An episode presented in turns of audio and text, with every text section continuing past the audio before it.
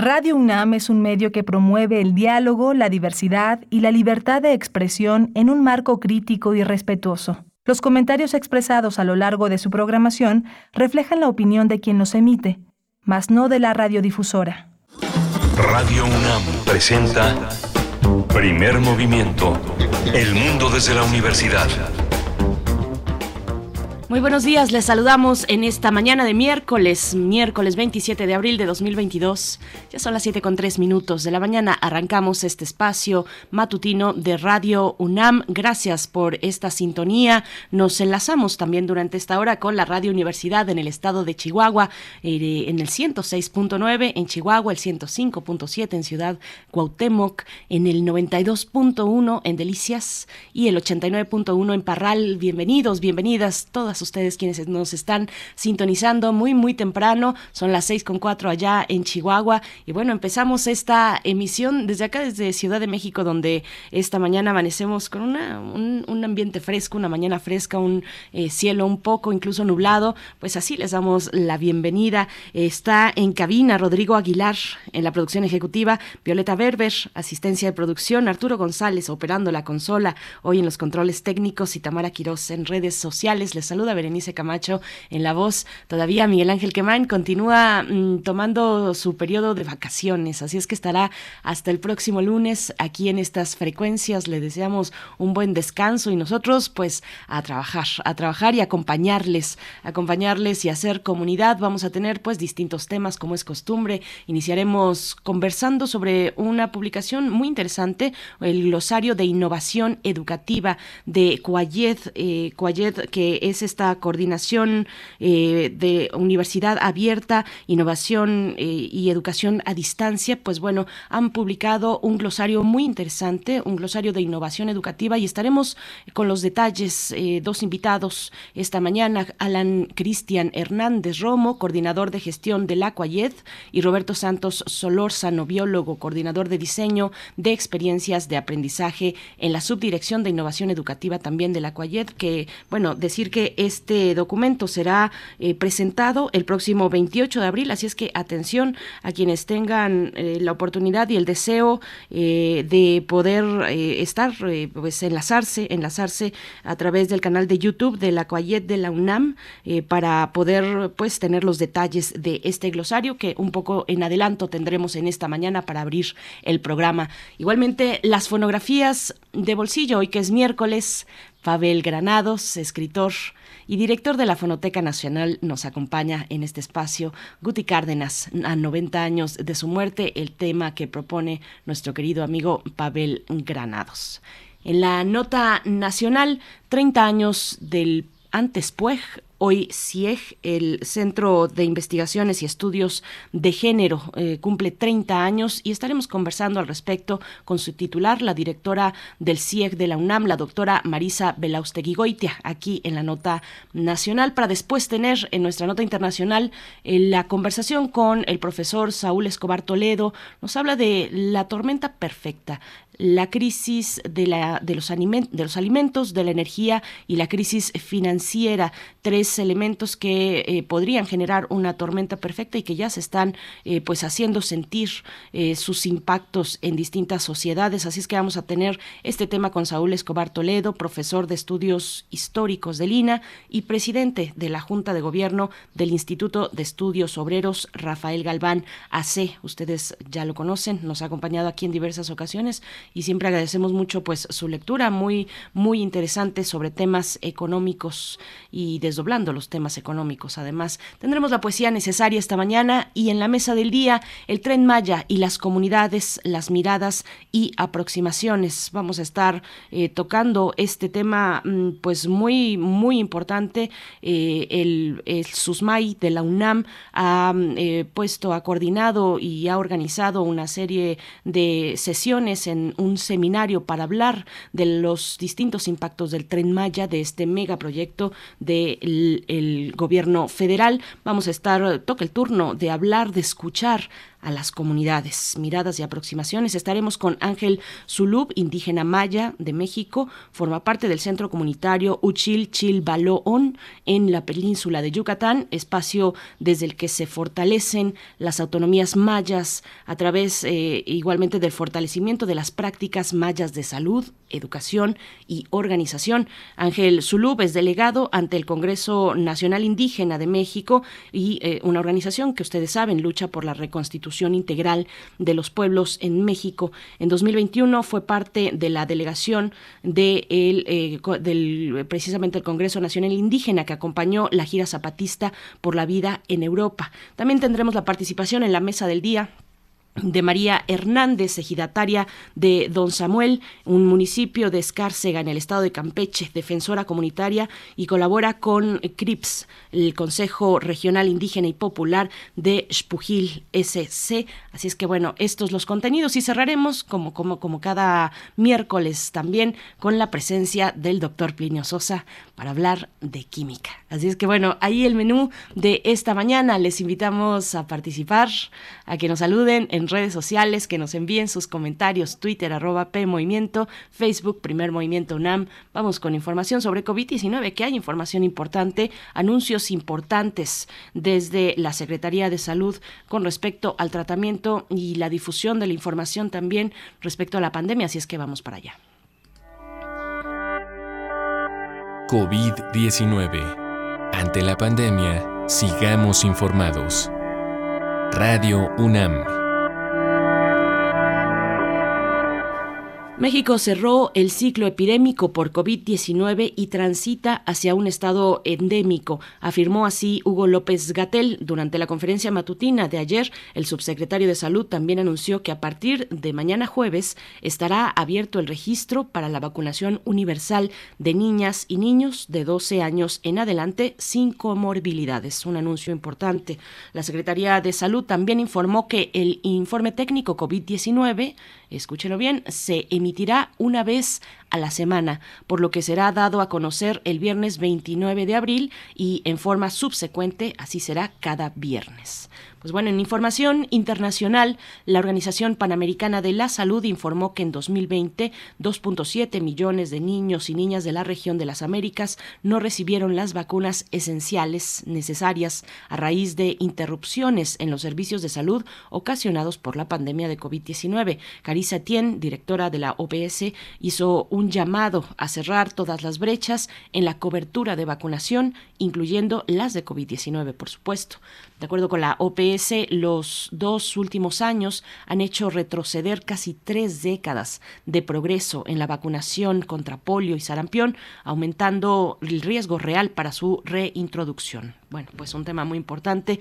En cuestiones de la UNAM, durante los meses más críticos de la pandemia por COVID-19, la cultura, las artes y los procesos sensibles fueron catalogados como actividades no esenciales. Sin embargo, mostraron su importancia para la conciencia colectiva, afirmó así Gerardo García Luna Martínez, director de la Facultad de Arte y Diseño de la UNAM, a propósito del Día Mundial del Diseño que se celebra el 27 de abril. Dijo que el compromiso de los diseñadores es producir imágenes que antepongan la dignidad humana e impulsen su potencial, inviten a la conciencia, a la realización y no enajenen o nos hagan entes aspiracionales de realidades de la mayoría, eh, que la mayoría de la cual estamos excluidos. Bueno, pues interesante este señalamiento en el Día Mundial del Diseño.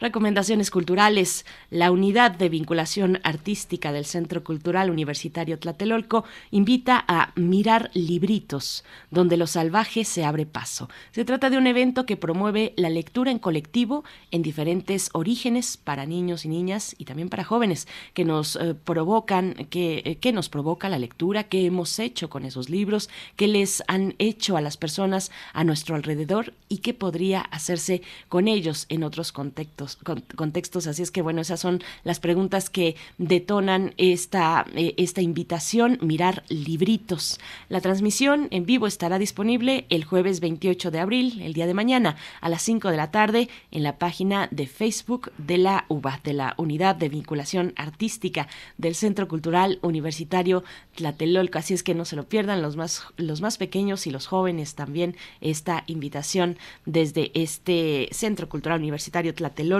Nosotros vamos a ir con música, vamos con música. Se nos quedaron ayer dos propuestas, las últimas dos eh, propuestas de la curaduría musical de, de Morales. Recuerden que pertenece, era una configuración, una selección de algunas piezas de los hermanos Rincón. Esa fue la curaduría del día de ayer. Se nos quedaron dos, así es que vamos a ir con la primera de ellas que se titula El Doctor. Curadores musicales de primer movimiento.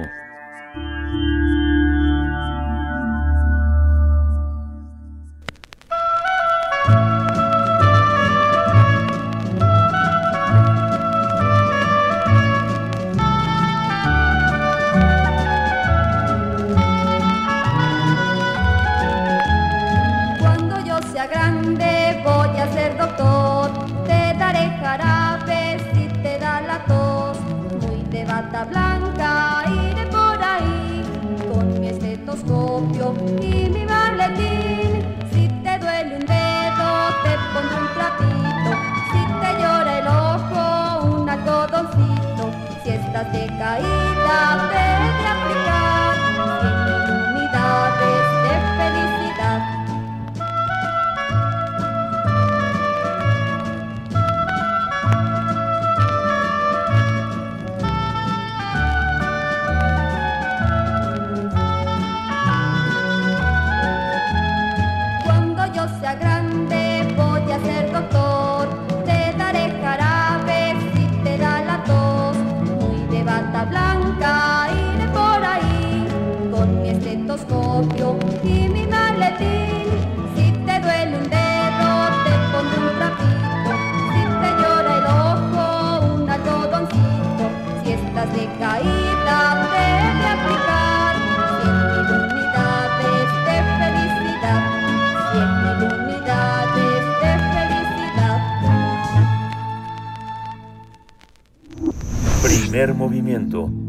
Hacemos comunidad con tus postales sonoras envíalas a primermovimientounam.gmail.com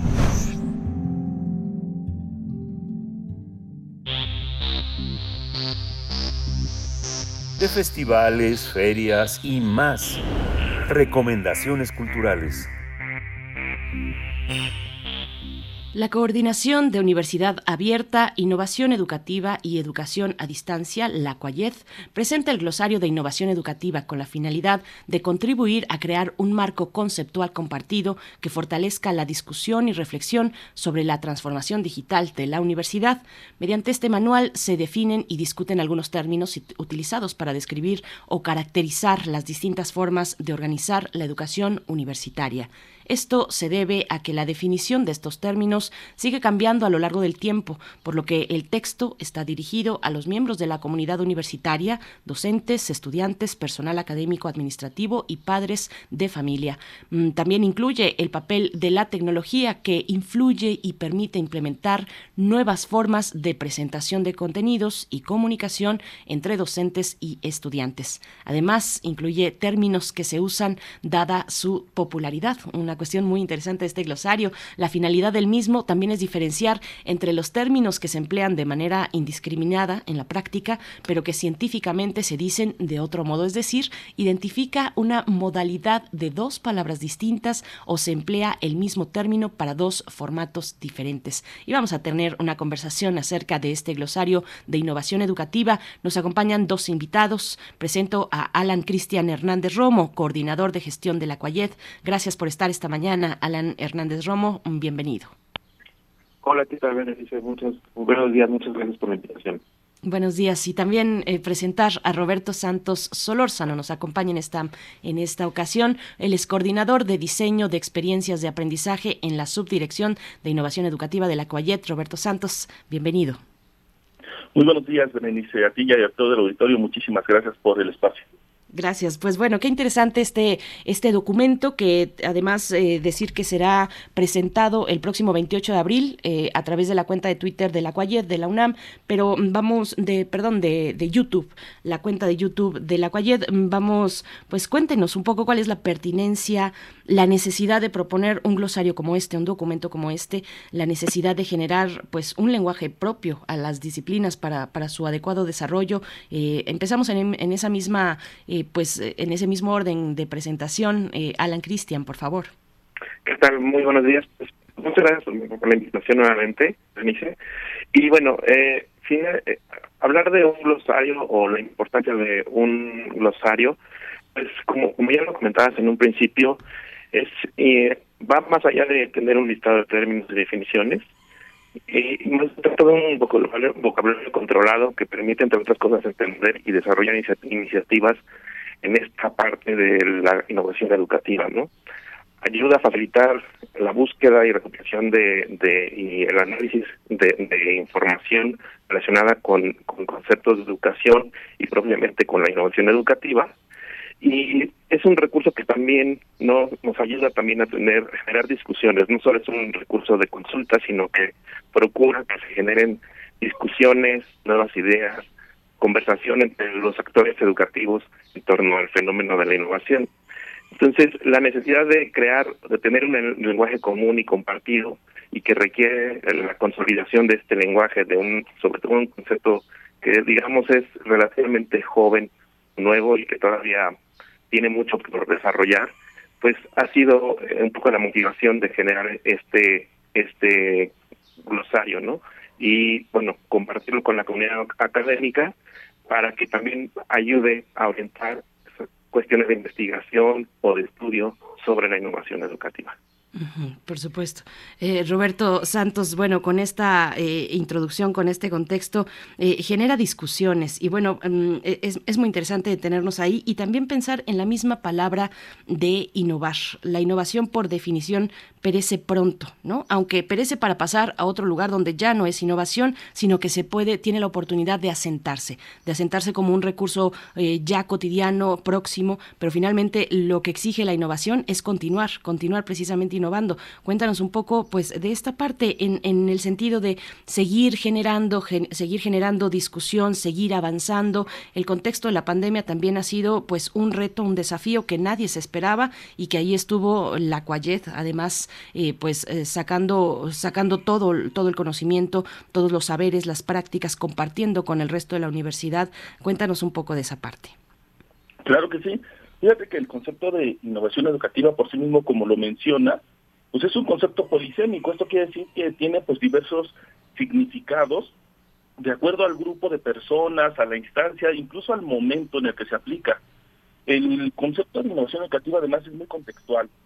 No, eh, eh, esto esto quiere decir que eh, ninguna persona lo va a entender exactamente de la misma de la misma forma y eso pues ha dificultado en gran medida pues darle seguimiento, como bien lo dices, como es tan relativo, y lo nuevo pues, pues parece ser que eh, algunas personas pues piensan eh, esta idea de que pues no hay nuevo no hay perdón no hay nada nuevo bajo el sol.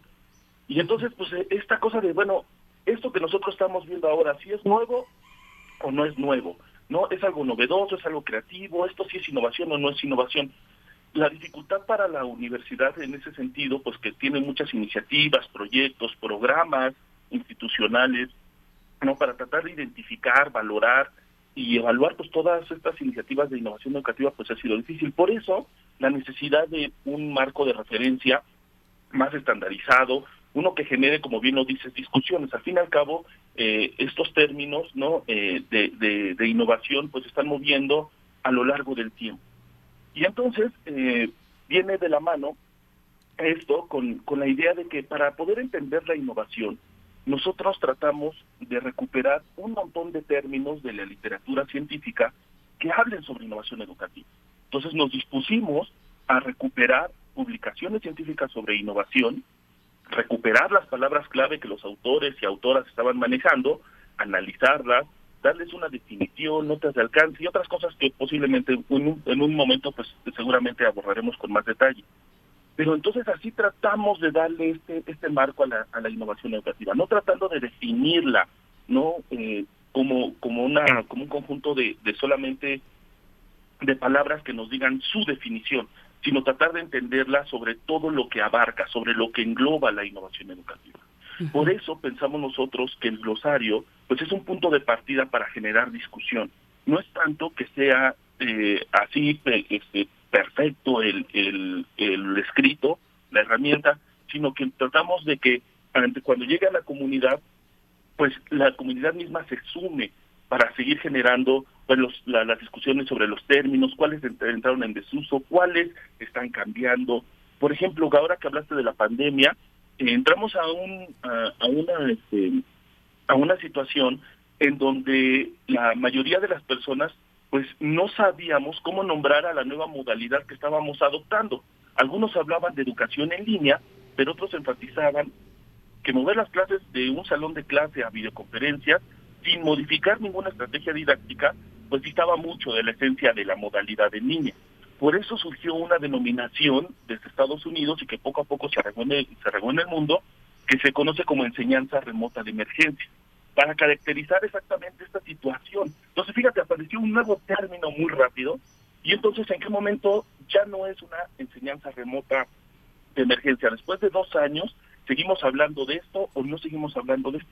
Por eso decimos que este glosario, precisamente este término sí está incluido en el, en el glosario, eh, tratamos nosotros de, brindar este este punto no de, de partida para para estas discusiones como como bien lo mencionabas Y bueno, eh, los impactos de la pandemia no han cesado. Además, estamos en un momento pues ahí un poco difuso de la pandemia, eh, ya no necesariamente en ese estricto encierro y a, estricta distancia, pero sí algunos docentes empiezan a dar cuenta de la dificultad ahora de regresar a las aulas, de que muchos jóvenes eh, están eh, pues expresando precisamente esa dificultad, eh, de, de, esa reticencia tal vez, esa pues dificultad en general en varios términos para regresar a las aulas. Pero vamos un poquito de nuevo con, con este documento que, que, me gusta mucho cómo lo, lo plantea Roberto, no es que defina la innovación, sino que puede ampliarla además, ¿no? O sea, ampliar y ver otros horizontes. Cuéntenos, cuéntenos ambos, no sé, eh, quién quiera explicarnos un poco cómo fue elaborado, quién estuvo más cerca de ese proceso de investigación, de investigación de literatura. Hablamos de 382 términos relacionados con la educación y además dentro del glosario incluyen una sugerencia de lectura de cómo abordar los términos, porque hay términos que tienen dos definiciones, por ejemplo, o bueno, eh, claro. dos, dos términos para una, para una misma definición. En fin, uh, no es tan, tan sencillo y, y, y, es muy interesante cómo lo han abordado. Cuéntenos, por favor, si quieres, Alan, eh, contarnos un poco de esta parte. Bueno, sí, eh, quisiera comentarles que, bueno, el, desarrollo, como bien lo mencionan, implicó recuperar de publicaciones de publicaciones que van desde 2014 a 2019, analizaron 10, 218 publicaciones y se empezó a analizar términos que eran utilizados ya sea en los títulos o en las palabras clave de los artículos eh, que hablaban sobre educación y que tenían que ver con innovación educativa. Eh, se empezó a consultar algunos eh, otros vocabularios controlados para ver eh, qué términos empezaban, estaban ya eh, ahí definidos como para hacer una una cuestión de comparar ver qué, qué, qué cosas existían definidas en su momento, ver si ya eran eran pertinentes para la actualidad, porque como lo mencionamos, eh, o ya lo mencionaron también, es un término, o estos términos se van adecuando al tiempo y al contexto que, que, que va cambiando, ¿no? Se, se inició también un proceso para normalizar la escritura y las definiciones, así como la estructura. Entonces, se trabajó de una manera colegiada con varios integrantes de la coordinación, en la que estuvimos haciendo la discusión justo estos términos, todos los términos que se fueron rescatando recientemente, de 382, evidentemente esta, esta es la parte final del, del, glosario en términos de tener estos conceptos eh, publicados, pero se empezó por una depuración de primero 800, luego 600 y luego ya 382, ¿no? hasta poder ir, ir haciendo esta definición. Eh, logramos tener un contenido de glosario donde tenemos términos, una definición, notas de alcance y referencias. En, esta parte de los términos, pues había que ver cuáles términos eran, eh, digamos, similares o sinónimos o se podían utilizar de una manera, pues, parecida y, y se identificó cuál era el, principal, el término que decía que realmente podíamos definir y los demás eran como términos similares nada más para llevarlos a, a los eh, lectores a que consulten el término original o que vean qué otros qué otros términos se relacionan. Algunas notas de alcance que permiten explicar un poco el contexto, en qué contexto se aplica o cómo, cómo sirve este término, en dónde, dónde lo podemos observar. Eh, fue un trabajo también interdisciplinario porque todos los integrantes de estos comités que participaron pues son tienen distintas formaciones disciplinares, ¿no? Existe gente que viene de la pedagogía, de la psicología, del área de la medicina, del área de la biología, matemáticas, ingenierías, veterinarias. Entonces fue un trabajo eh, interdisciplinar y que logró eh, sumar un poco las distintas perspectivas que existen en torno al, al precisamente a la innovación. Como bien lo decía también Roberto, es un concepto que es que depende del contexto y, y, que, se, que no es definido de una sola manera. Entonces, el verlo de una manera con desde distintos puntos de vista, que puede ser estas cuestiones disciplinarias de los que participamos en este en estos comités, pues ayudó a enriquecer que cada uno de estos términos fuera lo más apropiado para el contexto universitario, que también es muy diverso, ¿no? Por supuesto. Eh, tan solo el término de aprendizaje tiene distintas acepciones. Aprendizaje activo, autodirigido, autónomo, autorregulado. Esto es cada una de las eh, definiciones o distintas eh, vertientes del aprendizaje, digámoslo así. Aprendizaje basado en problemas, aprendizaje basado en retos, aprendizaje colaborativo, electrónico, en línea, grupal, móvil, orientado a proyectos, significativo, situado, en fin. Es de verdad muy interesante acercarse a este material, Roberto Santos, cuéntanos un poco, pues eh, lo mismo de la elaboración, cómo lo ves desde tu punto de vista eh, y la estructura, cómo está estructurado este glosario. Sí, sí, claro, para añadir un poco lo que lo que ya comentaba Ala, ¿no? En esta parte de que pues nosotros básicamente no estamos solamente proponiendo los términos desde, desde la nada, no sino que los términos fueron obtenidos de lo que otros otro grupo de investigadores e investigadoras pues está proponiendo en las publicaciones entonces para nosotros era importante pues también tener eh, este punto, ¿no? Porque siempre pues viene la, la, de, la mano de, bueno, ¿y dónde empezamos? Fíjate que algo muy curioso que nos pasó eh, fue que cuando buscamos otros vocabularios controlados sobre innovación educativa, solamente aparecieron muy pocos resultados. Por ahí el TEC de Monterrey tiene un glosario ya de innovación educativa, pero se refiere más a tecnologías. ¿no? Eh, en España también se ha hecho algunos vocabularios controlados, no una lista de, de, términos por ahí. Y en inglés también encontramos uno o dos ejemplos sobre eh, esta área en específico, ¿no? Sobre la disciplina de la innovación educativa. Y entonces nos surgió esta necesidad, pues, de decir, ¿sabes qué? Necesitamos ahora, pues, un glosario más contextualizado para México y que aborde un poco más allá de las tecnologías, ¿no? Entonces, en un principio dijimos, bueno, ¿cuáles términos vamos a incluir? Pues vamos a vamos a obtenerlo de las de las publicaciones, ¿no? De lo que dicen. Eh, Alan ya les comentaba, fueron alrededor de 900 términos en un principio y nos dimos cuenta, pues, de la de, de la enorme eh, discrepancia que, que había en el uso de los términos. Por ejemplo, el término de tecnologías de la información y de la comunicación. Encontramos al menos ocho variantes en su escritura. Esto, por supuesto, cuando estamos nosotros hablando de lenguaje natural entre persona y persona, no hay mayor problema que uno lo mencione, que en singular, en plural, que si este, le ponemos más artículos, menos artículos, pero cuando estamos trabajando ya no en, en un programa, cuando estamos haciendo una búsqueda en Internet, en una base de datos especializada, pues sí cambia que nosotros le pongamos tecnologías o que le pongamos tecnología solamente. Entonces esto este, pues eh, fue un trabajo arduo, de, como ya lo mencionaba también Alan, de un grupo multidisciplinario, 17 personas estuvieron involucradas en el trabajo en diferentes fases, no desde la parte de revisar los términos, seleccionar cuáles sí se iban a quedar, cuál era el término más idóneo para hablarlo, Esto tampoco fue solamente de una discusión entre nosotros, tratamos de buscar estándares internacionales, no para, para decir como el Tesoro de la UNESCO, como la CEPAL y bueno, un, un montón de, de, de, instituciones y organismos que se dedican a esto de la de, del lenguaje y de la escritura. Y entonces eh, vino todo después, todo el trabajo de definir exactamente la estructura y nos dimos cuenta que muchos de los términos no tienen una definición como tal. Entonces, para construirla, no, para nosotros poder decir, teníamos que darle ciertos límites. Y por eso el, el, este, cada una de las definiciones, como bien lo mencionas, tiene una estructura muy particular. Está dividida en cuatro secciones básicamente, ¿no? El término, que nosotros le llamamos entrada, una definición para esa entrada, y abajo de esa pueden encontrar los lectores una sección de BAC o BAC también.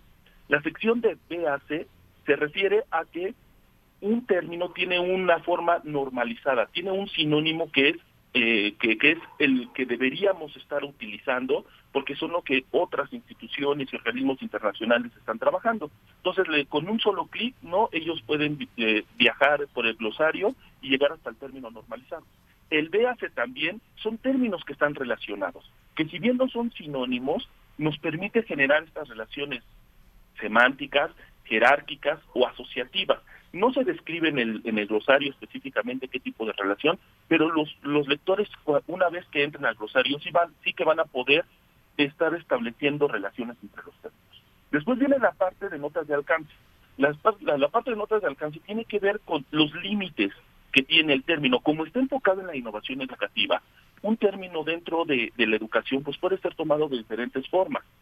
Entonces nosotros con esto damos ciertas aclaraciones. Además incluimos en estas mismas notas de, alcance términos que pueden ser utilizados como sinónimos, pero que no están incluidos en el glosario por una razón u otra. Entonces, a través de las notas de alcance, el, el lector o la lectora pues puede ver qué tanto se está ocupando el término, en qué contexto, en qué momento, incluso encontrar algunos ejemplos, o cuál es la diferencia con otros términos. Después damos una sección, por último, de referencias. Todos los términos tienen al menos una referencia en formato APA. Este, algunas de ellas, cuando están en acceso abierto o están digitales, tienen, tienen la, la, la liga, el enlace para que también los lectores puedan viajar. Entonces, como tú decías, en un principio no se trata solamente de la lista de términos y la definición, sino que tiene una estructura muy particular que nosotros pensamos que eh, una vez no que los usuarios se empiecen a, sumergir en esta, pues les va a poder aclarar muchísimas, muchísimas dudas. Entonces, como ves, fue un trabajo arduo, fue un trabajo de muchas personas y que tratamos de darle una estructura distinta, solamente un glosario típico que podríamos encontrar ¿no? en cualquier documento. Pues qué trabajo tan interesante hablar de, de, los usos de un término. Finalmente son los usos del lenguaje. Ustedes distinguen entre esos usos o esas acepciones institucionales, formales, eh, académicas, de modelos teóricos.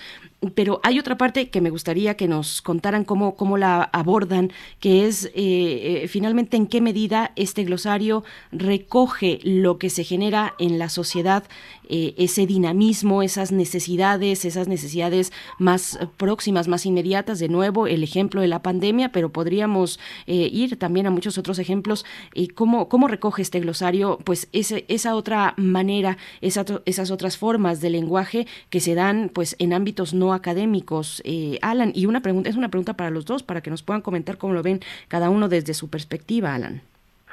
Sí, pues, eh, la realidad es que es una pregunta bastante interesante en términos que justo este, estos estos lenguajes que, se van dando o van modificándose en, el tiempo y que van dando pues sirven para el, por ejemplo en esta parte en el contexto educativo pues muchas veces hasta vienen forman partida del lenguaje común no hablar es común escuchar a lo mejor ya no solo dentro de la dentro de la del ámbito educativo las TIC las TAC de repente y, y lo hablamos con tanta familiaridad que, también muchas veces cuando ya llegamos a preguntarnos qué significa o qué representa, a veces que no, no, lo tenemos tan claro. Entonces, justo también fue identificar estas, eh, o a veces que estos ah, acrónimos o, o estos eh, criaturas que se ocupan las, las tuvimos ir también rescatando del lenguaje cotidiano para para tratar de darles ponerles en su justo significado y poderlo darle darle precisamente el, o, compartir con la comunidad académica el significado de estos, conceptos, ¿no? Para que también todos pudiéramos de alguna manera compartir eh, el, el, el, entendimiento, o sea, podemos hablar el mismo lenguaje, ¿no? Igualmente tenemos otros otros eh, conceptos o términos que también empezamos a escuchar muchas veces como la autorregulación o las bases de datos, inclusive desde una base de datos, pues qué tan, qué tan importante para nosotros es hablar de una base de datos en el ámbito educativo. Entonces, igualmente, tuvimos que recoger cosas que existen en el lenguaje cotidiano, pero darles un contexto en el ámbito de, la educación, pues para que los profesores o la comunidad académica que, que también está en, en, en estas en esta en este ámbito pues también tenga un poco este referente y podamos cuando cuando hablan, hablemos ya de innovación educativa pues de alguna alguna manera podemos partir de un mismo entendimiento de estos conceptos. No sé si por ejemplo Roberto quisiera agregar algo más en ese sentido. Por favor Roberto cómo ves esta parte Claro, claro. Yo dividiría la respuesta en dos partes. La primera respecto a la estructura del glosario.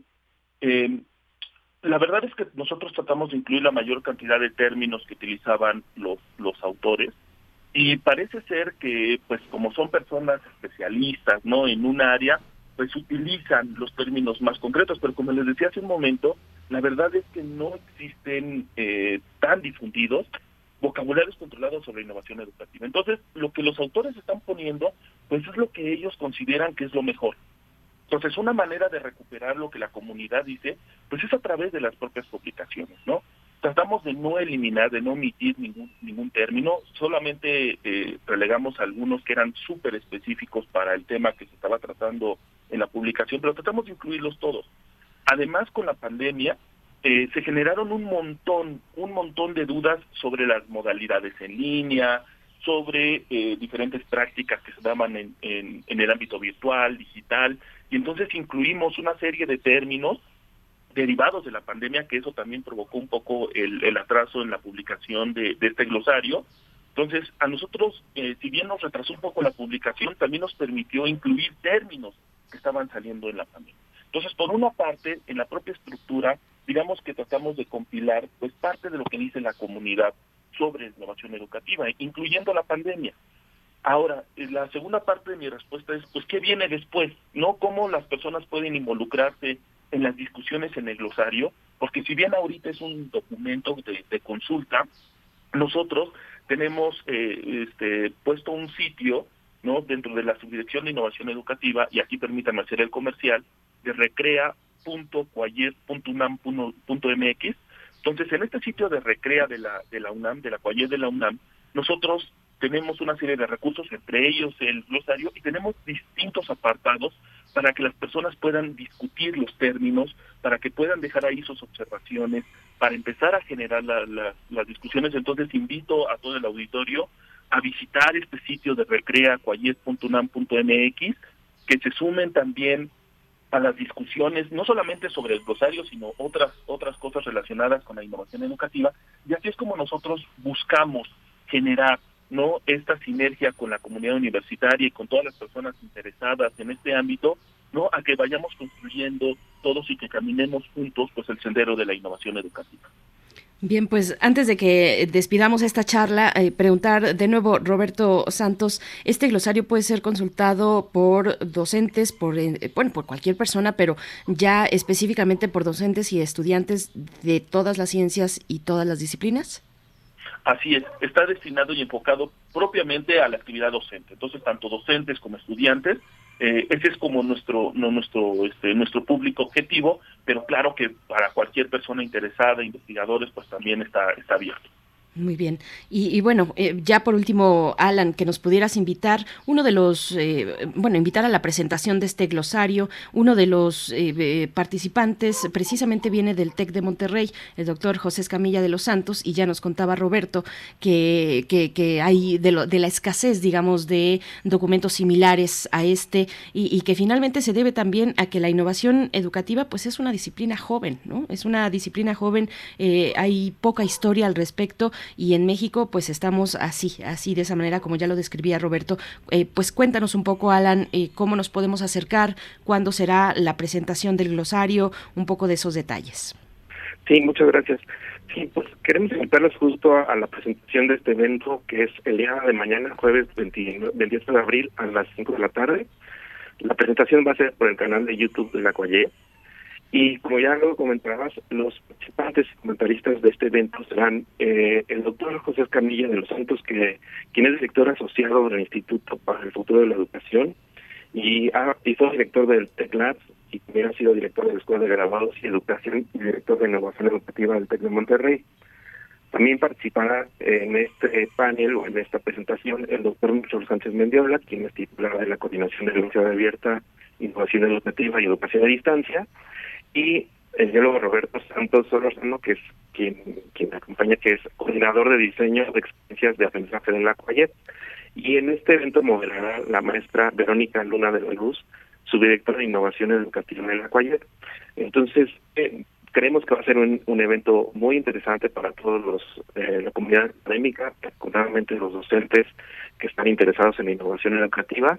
Y bueno, nada más también comentar que, que en la coordinación, pues estamos, hemos hecho bastantes esfuerzos por hacer una difusión sobre la innovación, darla a conocer. Tenemos varias publicaciones dentro de la página de la CUAYET, de libros que hemos realizado en una red de innovación que tenemos con ocho, con nueve universidades de, del país, entre ellas está obviamente el TEC de Monterrey, está la UNAM, está la, Universidad de Guadalajara, la Universidad Autónoma de Nuevo León, la Universidad Autónoma Metropolitana, la Universidad Iberoamericana, la Universidad de el Instituto Politécnico Nacional, la Benemérita Universidad Autónoma de Puebla, y pues vamos ya algunos años trabajando en, justo en, pues, cuestiones de innovación educativa y, haciendo esfuerzos para poder llegar a la comunidad docente y estudiantes justo para el beneficio de ellos y beneficio del aprendizaje. Entonces, nos esperamos a todos, a todo el auditorio a que nos acompañe el día de mañana en, el, en la presentación de este, de este glosario y esperemos que sea de mucha utilidad para todos ustedes. Por supuesto, pues ya se puede consultar en la página de la Cuayet de la UNAM, ya se puede consultar, está en sus redes sociales y también en las redes sociales de Primer Movimiento pusimos ahí la liga de acceso para este documento glosario de innovación educativa de la Cuayet. Muchísimas gracias a ambos, Alan Cristian Hernández Romo, coordinador de gestión de la Cuayet, por, por esta participación. Muchísimas gracias. Igualmente Roberto Santos Solórzano, coordinador de diseño de experiencias de aprendizaje en la Subdirección de Innovación Educativa, también de la Cuayet. Un placer estar, eh, haber estado con ustedes conversando. Igualmente un placer, muchísimas gracias por el espacio y nuevamente pues invitarlos el día de mañana. Muchísimas gracias. Ahí estaremos. Y ya está consulta este glosario para quienes estén interesados. Nosotros vamos a hacer una pausa musical, 7 con 45 minutos, hora del centro del país. Nos quedamos con, esta, con estas eh, propuestas del día de ayer de Edith Citlali Morales, su curaduría musical dedicada a los hermanos Rincón. Vamos con la última que se nos quedó pendiente ayer. Se trata, ya nos decían por allí en redes sociales, eh, una de mis favoritas, decía alguien, es el niño robot y es lo que vamos a escuchar a continuación. El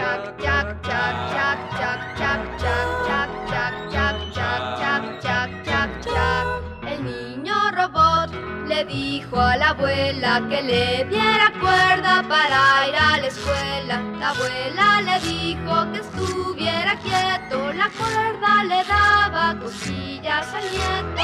Chac, chac, chac,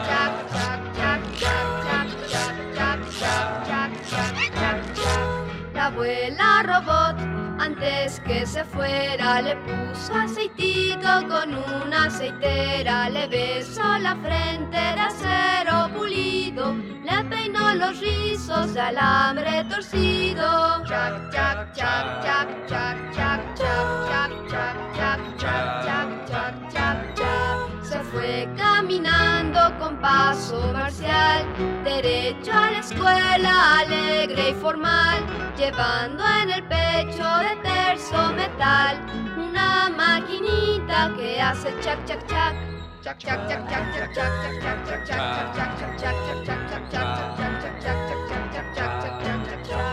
El niño robot le dijo a la abuela que le diera cuerda para ir a la escuela. La abuela le dijo que estuviera quieto, la cuerda le daba cosquillas al nieto. Chac, chac, chac, chac, chac, chac, chac, chac, chac, chac, chac, chac, La abuela robot antes que se fuera le puso aceitito con una aceitera, le besó la frente de acero pulido, le peinó los rizos de alambre torcido. Chac, chac, chac, chac, chac, chac, chac, chac, chac, chac, fue caminando con paso marcial, derecho a la escuela alegre y formal llevando en el pecho de terzo metal una maquinita que hace chac chac chac chac chac chac chac chac chac chac chac chac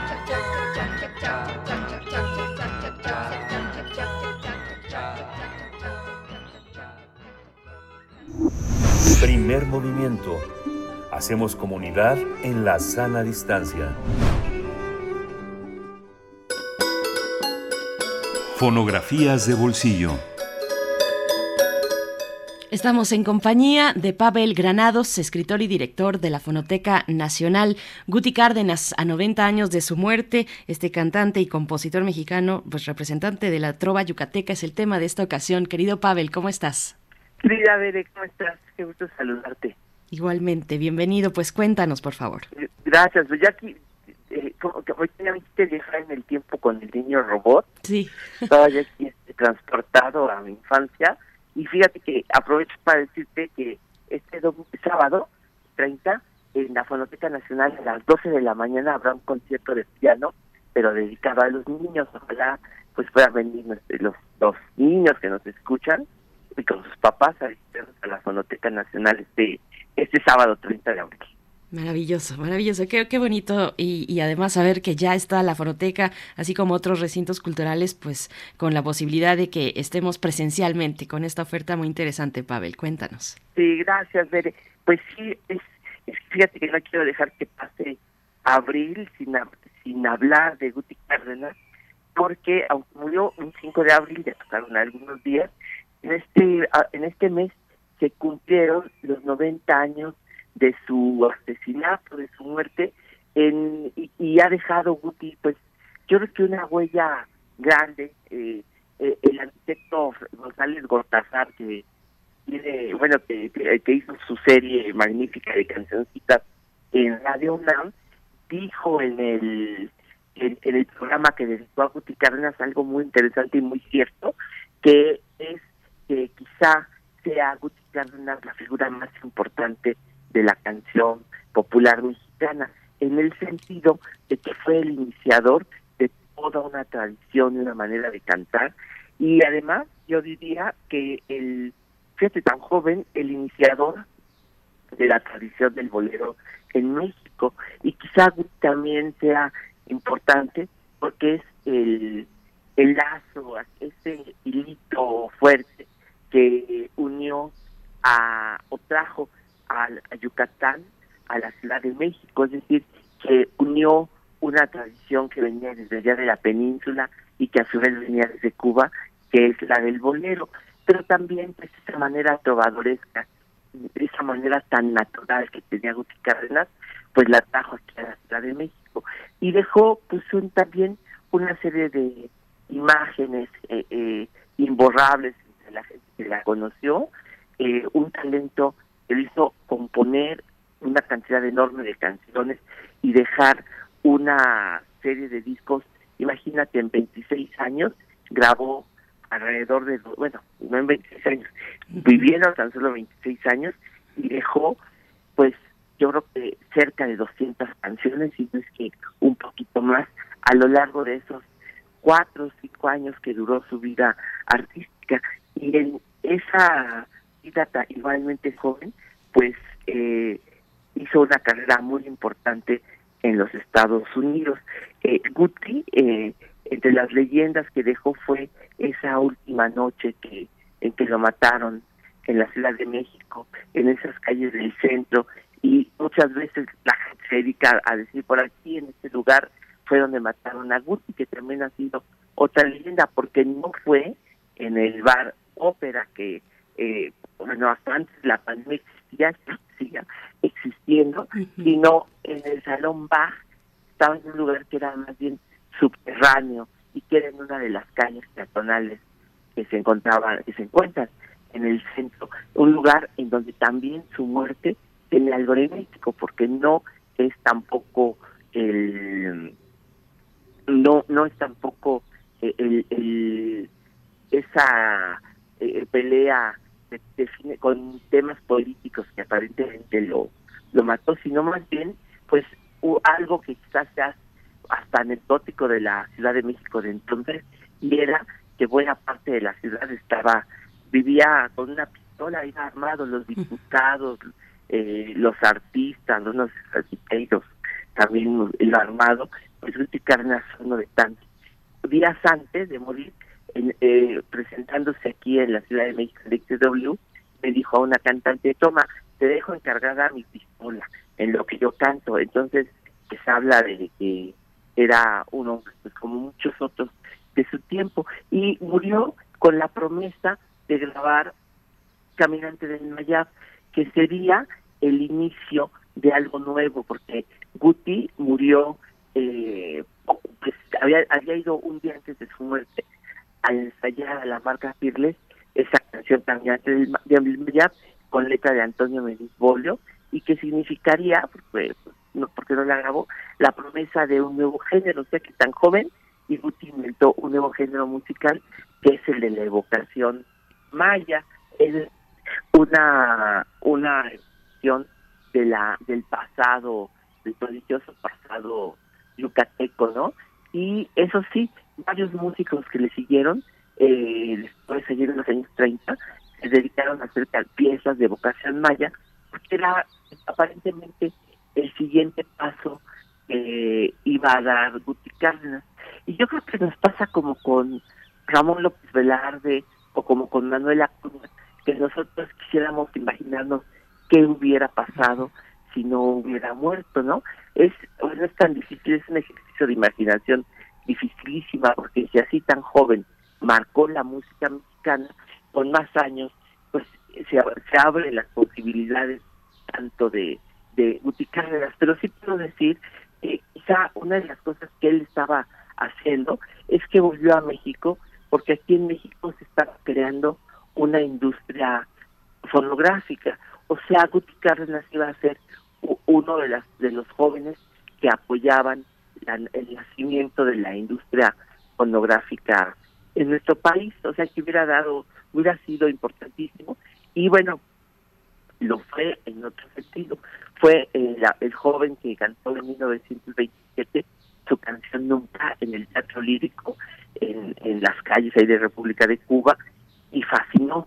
Pero una de las personas que estaba escuchándolo ahí en la en el teatro se dice que fue Agustín Lara que escuchó cantar a Agustín Cárdenas esa canción que dice yo sé que nunca estar en tu boca y por eso Agustín confesó después que él decía, yo tuve entonces, después de oír a Guti, yo tuve que decir, yo sé que es imposible que me quiera. O sea que hay una continuidad entre la trova cubana y el bolero urbano. Bueno, pues Guti vivió mucho tiempo en Nueva York, allá fue el lugar donde se fue a radicar, donde conoció a los artistas más importantes de la lengua española, porque era donde se reunían para ir a grabar discos, y fue donde destacó de 1928 a 1931 que estuvo ahí, 28, 29, 30 y 31, cuatro años, en este, se dedicó a grabar muchísimas canciones, muchísimos géneros, Cuba, Chile, Argentina, Colombia, el país que tú me digas tenía representación en el repertorio de Guti Cárdenas y ahorita como muestra pornográfica. Pues me tocó traer ahora, estamos pensando, bueno, es que hay un bolero que me fascina, pero este es un bolero español, es un bolero catalán. Uno de los amigos de Guti fue Enrique Madriguera, era un director de orquesta y compositor que también llegó muy joven a los Estados Unidos, allá se conocieron Enrique Madriguera acompañó en muchas ocasiones a Guti Cárdenas y vamos a escuchar un bolero que grabó hasta Glenn Miller, esta canción, que se llama Adiós Linda Morena. Glenn Miller la grabó como Adiós. Es un bolero famosísimo, espero que nuestros amigos del primer movimiento todavía se acuerdan de él. Y esta es la versión original, la que grabó Guti Cárdenas en 1931, poco antes de ya regresar a México, en donde murió, pues ahora sí, hace ya 90 años. Así que es la canción que vamos a escuchar, Veré. Maravilloso, querido Pavel. Pues sí, una vida, una corta vida con un importante legado, eh, una trágica muerte, también una muerte repentina. Los hombres se mataban a balazos a la menor provocación y por cualquier motivo en esas épocas. agradecemos. y bueno, y continúa, pero bueno, de otras maneras y en otros contextos. Querido Pavel Granados, gracias por, por estar aquí, por eh, compartir estas fonografías y recuerden el sábado 30, este sábado, eh, 12 horas al mediodía, un concierto de piano para niños y niñas. Muchísimas gracias. Pavel. Con esto vamos a despedirnos. Un abrazo. Un abrazo de vuelta. Nos despedimos de la Radio Universidad de Chihuahua. Vamos con la fonografía.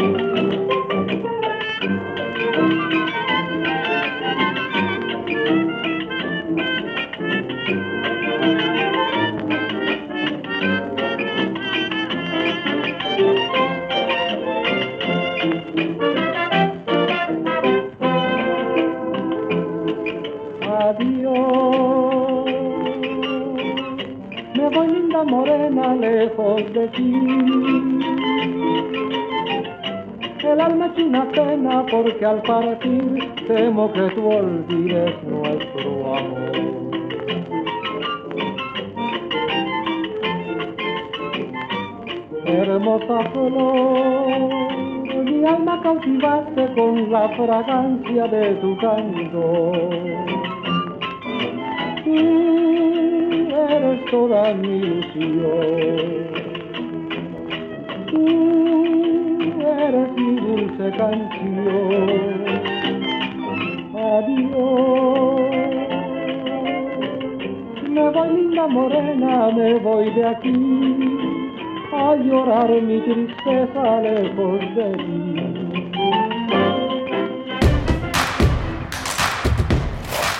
En redes sociales. Encuéntranos en Facebook como Primer Movimiento y en Twitter como arroba PMovimiento. Hagamos comunidad.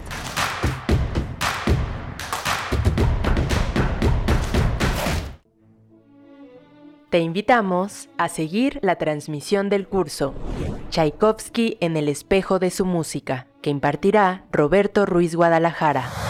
Vamos a abordar una serie de obras que resultan muy significativas, no solamente dentro de la producción de Tchaikovsky, sino dentro de la producción musical en general. Los miércoles 16, 23 y 30 de marzo y 6, 20 y 27 de abril a las 17.30 horas a través del canal de YouTube de culturaendirecto.unam. Más información en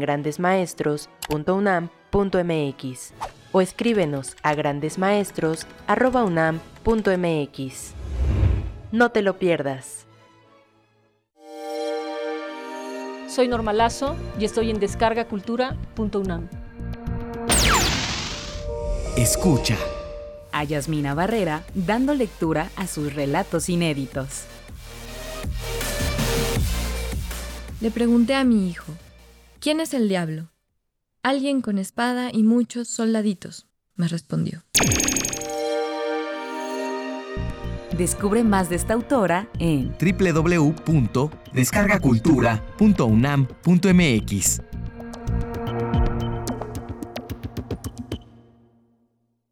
La reforma eléctrica de Morena, del gobierno federal, la reforma de Bartlett, prefiere la quema de carbón para generar energía. Es una reforma que contamina, sucia, del pasado y que hará que tu recibo sea más caro. Esa reforma no pasará. En el PRD impulsamos una reforma eléctrica de futuro con energías renovables, precios más baratos y cuidado del medio ambiente. PRD. Fentanilo, heroína, cocaína, piedra, cristal. No importa qué droga química te metas, de todas formas te destruyes. La sangre de las drogas nos mancha a todos. Mejor métete esto en la cabeza. Si te drogas, te dañas. Si necesitas ayuda, llama a la línea de la vida, 800-911-2000. Para vivir feliz, no necesitas meterte en nada.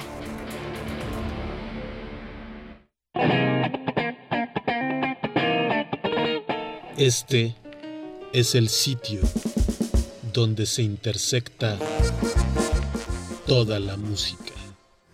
Toda. Intersecciones. Encuentros de la fusión musical. Todos los viernes a las 21 horas por el 96.1 de FM. Radio UNAM. Experiencia sonora. Queremos escucharte. Llámanos al 55 36 43 39 y al 55 36 89 89. Primer movimiento. Hacemos comunidad. 8 con 4 minutos, la hora del centro del país. Iniciamos nuestra, nuestro segundo momento aquí en primer movimiento. Nos enlazamos en, este, en esta ocasión, bueno, como siempre, como cada mañana, a partir de las 8 de la mañana con la radio Nicolaita en el 104.3 de la frecuencia modulada que llega a Morelia y que nos da la oportunidad de saludar a la comunidad de la Universidad Michoacana de San Nicolás de Hidalgo, esa universidad pues con tanto legado, con tanta historia. Y estamos aquí iniciando esta segunda hora en Ciudad de México con una, con una mañana fresca, una mañana fresca si comparamos con las dos semanas anteriores que nos estábamos asando, nos estábamos cocinando prácticamente, pero ahora la mañana está fresca, hemos tenido estas lluvias desde muy temprano, eh, desde una hora pues hacia la tarde, eh, hemos tenido estas lluvias que refrescan y esta mañana pues está así, está un poco fresca, un poco nublada desde Ciudad de México, así les saludamos desde las frecuencias universitarias del 96.1 y del 860 de la amplitud modulada en todo, todo un equipo que está en sus puestos desde muy temprano. Rodrigo Aguilar, aquí en Ciudad de México en la cabina, en producción ejecutiva. Violeta Berber, asistencia de producción. Está esta mañana Arturo González operando la consola en los controles técnicos. Tamara Quirós en redes sociales. Andan muy callados, muy calladas en redes sociales. Cuéntenos cómo están, cómo les va, cómo les pinta esta mañana de miércoles, esta última semana de abril. Además, qué rápido se nos está yendo el tiempo, a diferencia de aquellos meses de pandemia, de encierro, pues que todo pareció ser un largo marzo de 2020. Eh, pero bueno, ahora el tiempo se nos está yendo rapidísimo. Díganos si coinciden con esa percepción. Pero bueno, ya estamos llegando al final del cuarto mes, al final del cuarto mes del año. Eh, se acerca el Día del Niño y de la Niña. Eh, Pavel Granados hace un momento, director de la Fonoteca Nacional, nos, eh, compartía, nos invitaba a asistir a la Fonoteca Nacional este sábado al mediodía para um, presenciar con todos los chicos, las chicas, los más pequeños de la casa, un concierto de piano dedicado a ellos. Así es que si tienen esa oportunidad, pues es una buena opción para pasar el 30 de abril. Nosotros pues estaremos, les saluda por supuesto Berenice Camacho en la voz, hoy que no está Miguel Ángel Quemain, que se encuentra de vacaciones por ahí en redes sociales, ya le, le decían que felices vacaciones, David Castillo Pérez. Eh, tenemos pocos comentarios hoy, cuéntenos cómo están, cómo están esta mañana, arroba P Movimiento en Twitter, primer Movimiento UNAM en Facebook. David Castillo Pérez dice buenos días, siempre atento a las transmisiones de Radio UNAM. Felices vacaciones al querido Miguel Ángel Quemain y gracias a Berenice Camacho, al igual que de Yanira Morán y la Viquina Azul. Bueno, Vicky, eh, nuestra querida compañera eh, que, que, a veces está también por acá. En esta ocasión fue el lunes que nos eh, acompañó de Yanira Morán. Estará también el viernes. Nos dice eh, así David Castillo Pérez. Por acá también está Miguel Ángel Gemirán, como todos los días, muy puntual, muy tempranito. Eduardo Mendoza también nos envía eh, un, mensaje. Eh, Alfonso de Alba Arcos dando los buenos días. Hagamos comunidad, nos dice. Pues sí, hay que hacer comunidad. Flechador del Sol también nos da los buenos días. Edgar Benet dice, mm, sensacional Guti. Pues hablábamos de Guti Cárdenas a 90 años de su trágica muerte, una vida corta, 26 años de este compositor mexicano eh, que nació a principios del siglo pasado, 1905, si no se me olvida el dato, y eh, pues eh, poco, poco tiempo, poco tiempo duró su vida, 26 años, pero logró un legado muy importante para la música tradicional mexicana. Pavel Granados pues no dejó pasar esta fecha, los 90 años de la muerte de Guti Cárdenas, una muerte trágica por un disparo de arma de fuego. Pues bueno, ahí está eh, esta memoria que nos hace desde las fonografías de bolsillo nuestro querido Pavel Granados. Y nosotros, bueno, también está por acá Selene Velázquez, nos dice, mm, a mí me ha sucedido que parpadeo y ya es otro mes. Así nos pasa, querida Selene. Saludos hasta allá, hasta Monterrey, donde entiendo que te encuentras. Y dice ella, Selene, dice, así como, como voy mañana, así como voy, mañana es septiembre.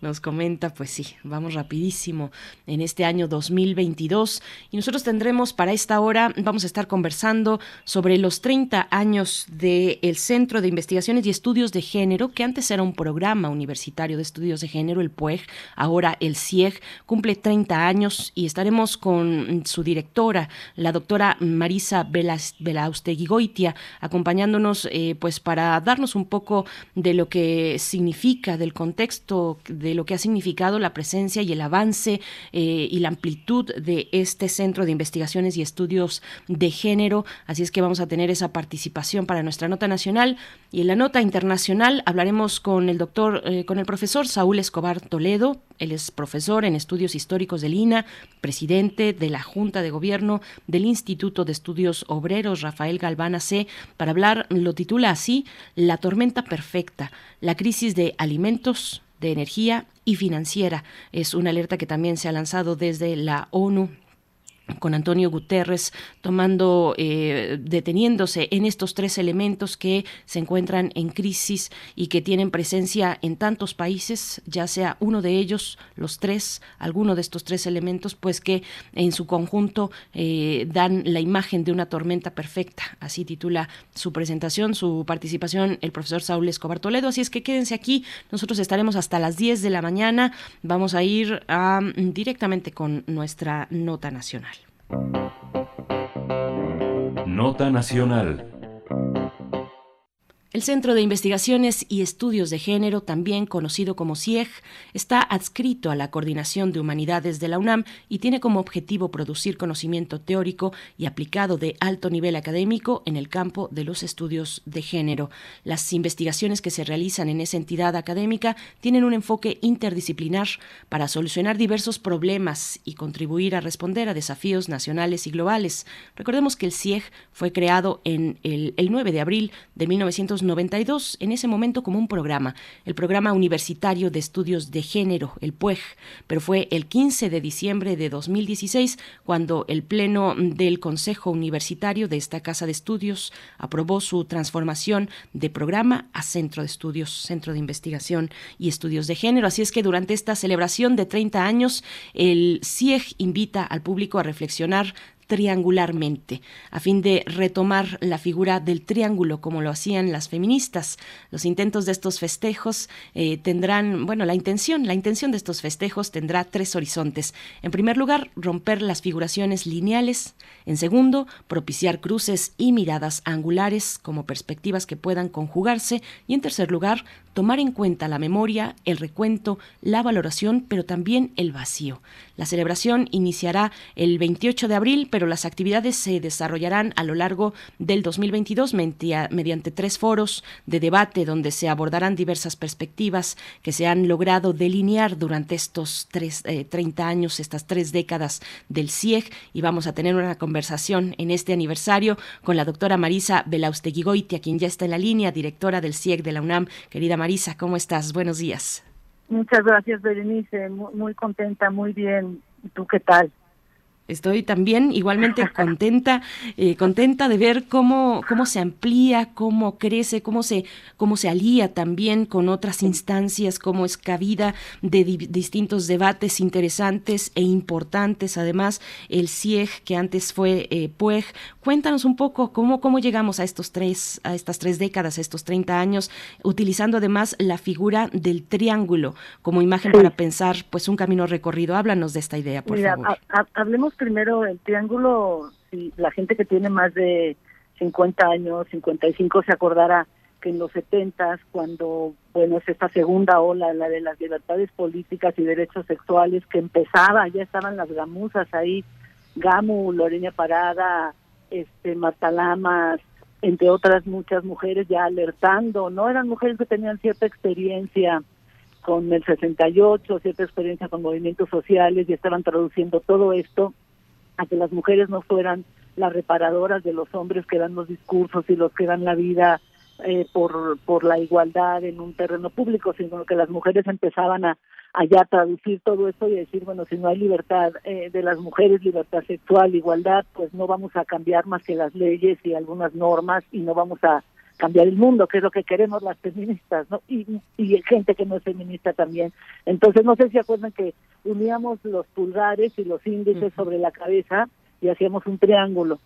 Y este triángulo tenía muchas cosas, ¿no? Eh, que triangular las perspectivas y no solamente del marxismo o, o del comunismo a la intervención, sino abrir estas cuestiones lineares a otros puntos como la raza, como la sexualidad, como el género, ¿no?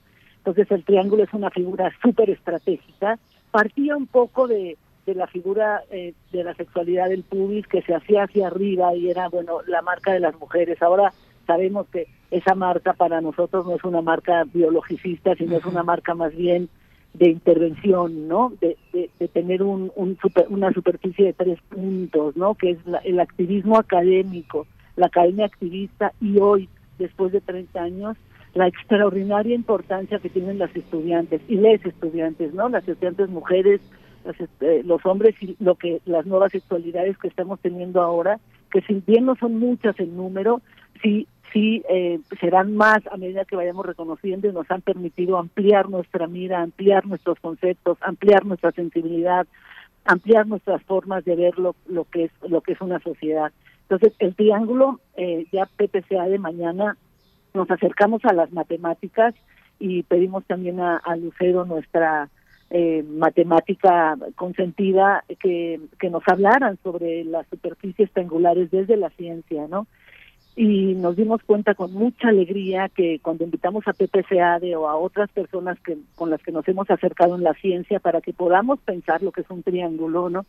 Este triángulo que es este tercer punto que abre, pues vimos también que que estaban pensando en, los triángulos no solamente como estas figuras de 180 grados, creo que mañana Pepe Seade nos va a decir cómo hay triángulos que no son de 180 grados y vamos a pensar con él eh, que el feminismo está abriendo, ¿no? O sea, triángulos de 180 grados quiere decir, bueno, hay hombres y mujeres y ahí vamos a encontrar que los grados cuando se piensa intensamente y en conjunto con estos pares que no son regulares, por ejemplo, pensar con con la gente de matemáticas, pensar con la gente que trabaja, por ejemplo, desde la criminología, pensar con las economistas, pensar con la gente que trabaja, eh, digamos, la astronomía, ¿no?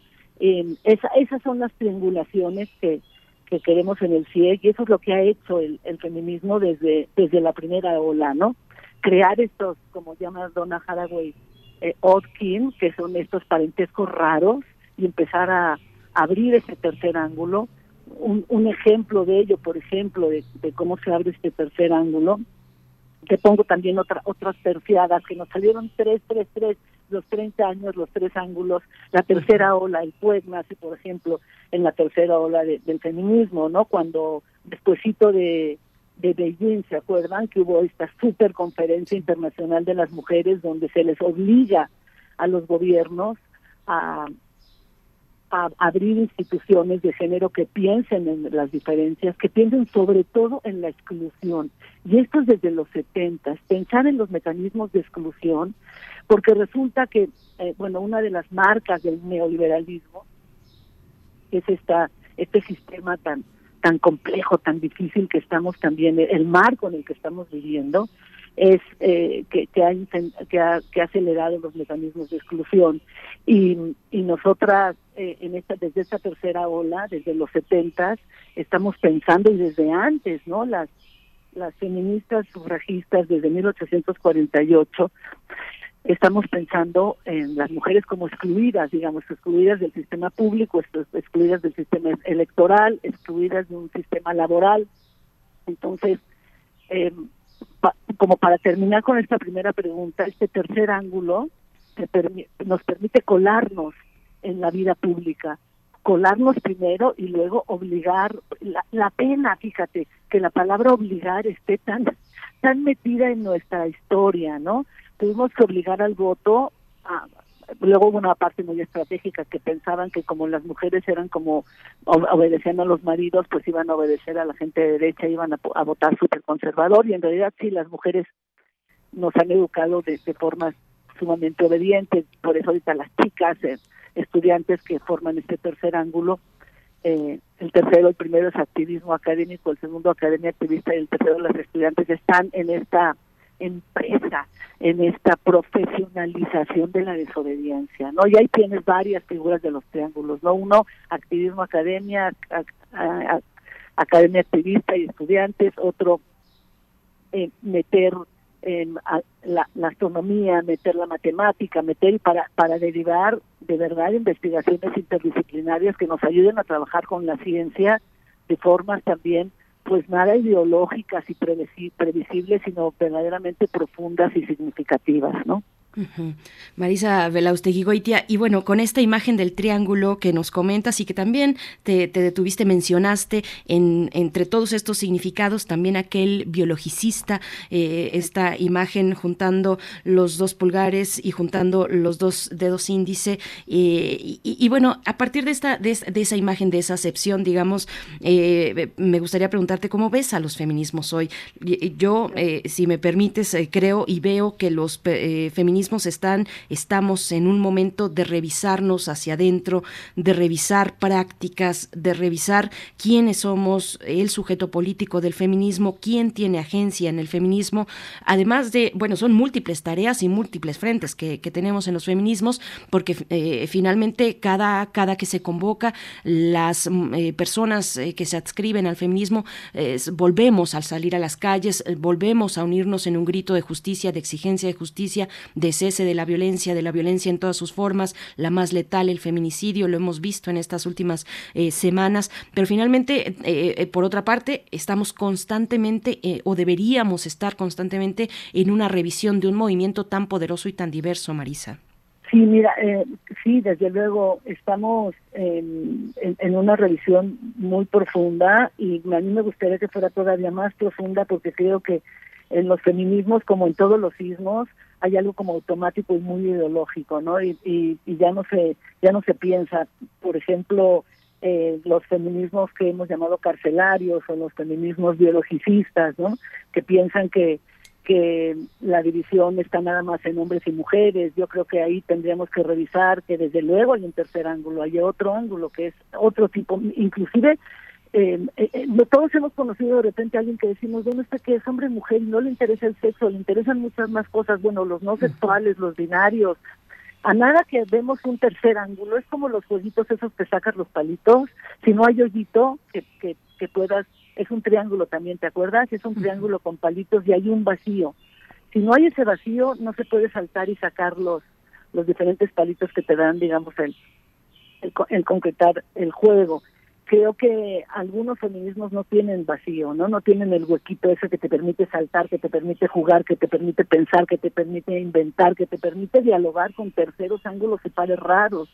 Eh, hay un feminismo que dialoga mucho con las similares, mucho con las que son y también son muy exclusionistas, ¿no? Hay, hay, hay feministas que no aceptan por nada del mundo a los hombres porque ya los catalogaron a todos como como pues nocivos y, y que va hay un continuum de que te digan mira qué guapa estás a que te asesinen no y desde luego no hay ningún continuum y a los hombres no hay que excluirlos hay que incluirlos. Y hay, y hay que y se tienen que reeducar todas nos tenemos que reeducar. Este feminismo por ejemplo punitivo que que va va empujando las legislaciones. Imagínate nada más que la trata sea absolutamente ah, abrasiva y que no haya nada parecido a que una mujer decide por su voluntad dedicarse al trabajo sexual no hay nada desde esas feministas cognitivistas que abogue para que una mujer diga bueno yo en vez de lavar 60 calzones a la semana y limpiar dos kilómetros de pisos, pues me voy una tarde y tengo un trabajo de dos horas y con eso gano lo mismo.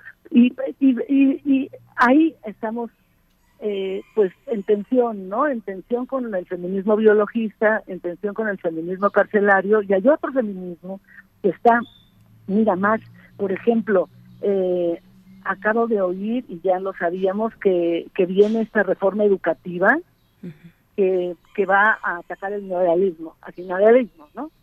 Y uno dice, a ver, espérate, neoliberalismo, ¿qué es el neoliberalismo y qué significa atacar el neoliberalismo? Ahí el feminismo tiene estudios desde antes de lo que, digamos, tal vez el, el gobierno actual piensa que es el neoliberalismo que empezó con Felipe Calderón o empezó en los 70, ¿no? El neoliberalismo como como este sistema, ya lo hemos estudiado las feministas, estoy, estoy dando un ejemplo de un feminismo reflexivo, de un feminismo que ha producido saberes que son absolutamente estratégicos. Por ejemplo, analizar el neoliberalismo desde el sexo y el género, desde lo que lo, lo que este este digamos, sistema de mercado, sistema de gobernanza, sistema cultural ha producido con las mujeres y los hombres y ha producido con la sexualidad es absolutamente estratégico. Te enseña primero que el neoliberalismo no es un sistema que empezó este con Peña Nieto o empezó un poquito antes. El neoliberalismo como mecanismo de exclusión, como vidas desechables, como problemas de frontera, de migración, como eh, sistema de pues de, de grandes violencias es el medievo sería el más neoliberal. Entonces, eh, a mí me gustaría mucho poner eh, eh, aquí en, el aire, en la mesa y sobre todo en el agua, que es nuestra metáfora, que la, el feminismo ha estudiado con gran detalle el neoliberalismo, porque el neoliberalismo que no se produjo, que puede haberse producido desde el siglo XVII, si, atendemos a, a lo que preocupa mucho y de muy, creo que bien al gobierno actual, que es la exclusión, la pobreza, la marginación, la desigualdad, no es, eso no es una producción neoliberal. Eh, eh, y, y, nosotros sabemos perfecto porque nos ha tocado las paradojas del neoliberalismo, nos ha tocado, por ejemplo, que el neoliberalismo pone en las cárceles, que es lo mío, ¿no? La reinserción en las cárceles y demás, y lo que hace es castigar más la pobreza, ¿no? Es, es, un, es un régimen que castiga a la exclusión, que fundamenta y, y, y, produce exclusión, y luego los excluidos, las mujeres, los indígenas, los migrantes, eh, arma todo un aparato jurídico para castigarlos. Eso, eso Berenice, ¿qué tiempo tiene eso? Eso es desde el siglo XVII, del siglo XVIII. Bueno, nosotras, y esto te lo digo, que acabamos de presentar un libro de Ana de ayer, Paradojas del Liberalismo, esas son las cosas que hacemos en, en el CEP y que hacemos las feministas, estos feminismos diferentes, y me atrevo a pensar que el feminismo carcelario y el, feminismo biologicista, si piensan estos términos, por ejemplo, en el neoliberalismo y en las paradojas de la exclusión, y que las mujeres, mientras más pobres son y menos eh, libertades tienen y se tienen que dedicar a la prostitución y acaban en la cárcel, estos mecanismos eh, tan elaborados jurídicamente y tan elaborados penitenciariamente y penalmente acaban castigando a los excluidos. Y si el neoliberalismo se entiende como este método de exclusión que acaba castigando justamente a la gente más precaria, que es lo que le preocupa, digamos, en la reforma educativa que están proponiendo, pues eso no empezó, hace, o sea, nos equivocamos enormemente si pensamos que eso empezó hace 30, 40 años. Si vamos a luchar en contra del neoliberalismo, por favor, escuchen a las mujeres, escuchen a los estudios de género, escuchen los increíbles estudios que llevamos haciendo desde hace 50 años o más con respecto a los modos de exclusión. Lo que hace la democracia y buscar la igualdad y la equidad es ir en contra de estos grandes mecanismos de exclusión laboral, de mercado, educativo, cultural. Y eso es lo que el feminismo hace, analizar las formas tan increíblemente diversas en que se excluye a indígenas, a mujeres, a migrantes, eh, eh, educativamente, políticamente, laboralmente, y es un mecanismo el feminismo de, de revisión de las estrategias de precarización, de empobrecimiento, y claro, divididas primero por hombres y mujeres, ahora las dividimos mucho más porque ya no es solo género, sino inclusión, ahora metemos cuestiones raciales, de clase, eh, cuestiones de sexualidad, entonces sí creo que el feminismo hoy de veras es una lente tan compleja, tan importante y tan vital, por ejemplo, hoy que estamos tan metidas en, en luchas en contra del neoliberalismo, ve- veamos acerquémonos al, al feminismo y veamos qué es el neoliberalismo. ¿Qué significa la exclusión? ¿Qué significan los mercados? ¿Qué significa el capitalismo? ¿Qué significa el patriarcado? Que son los grandes ejes. Fíjate lo que ha estudiado el feminismo. Ha estudiado cómo se precariza, cómo se castiga, cómo se minimiza, cómo se reduce a las personas.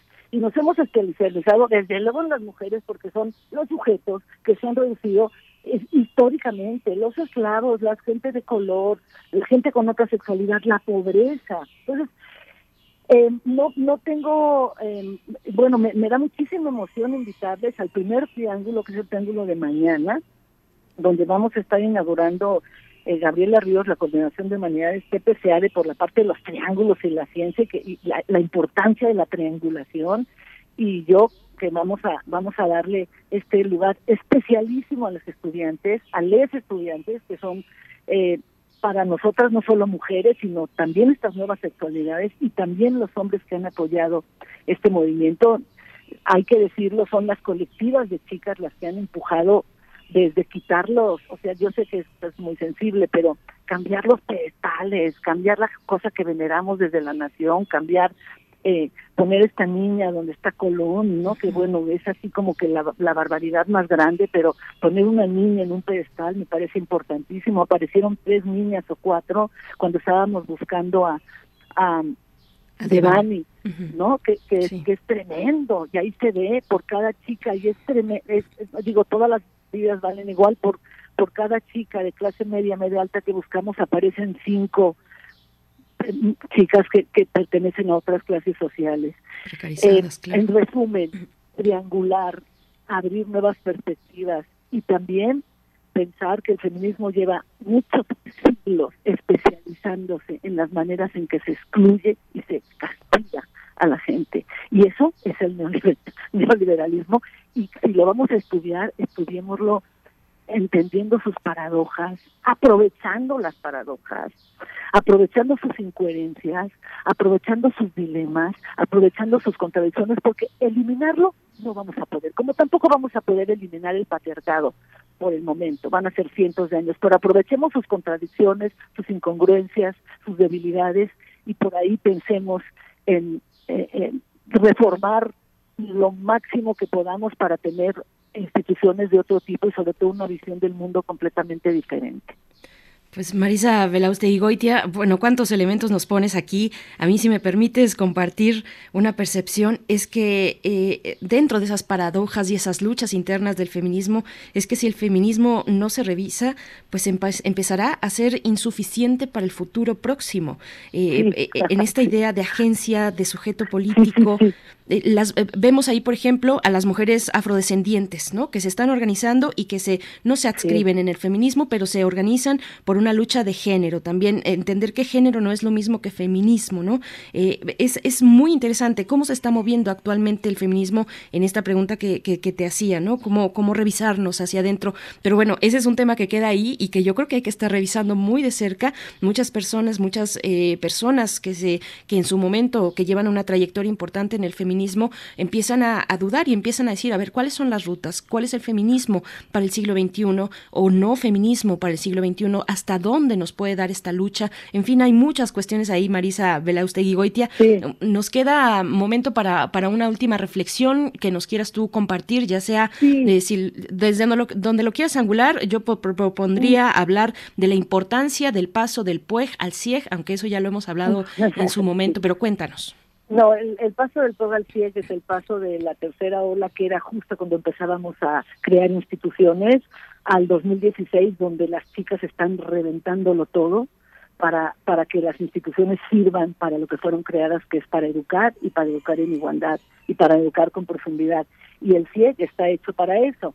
Y, y en ese sentido sí estamos queriendo crear parejas eh, parejas no anticipables de, y, triángulos no anticipables. ¿Con quién tenemos que reflexionar? Desde luego las afrodescendientes, los transexuales, las las mujeres, mujeres, mujeres concebidas como mujeres también excluidas.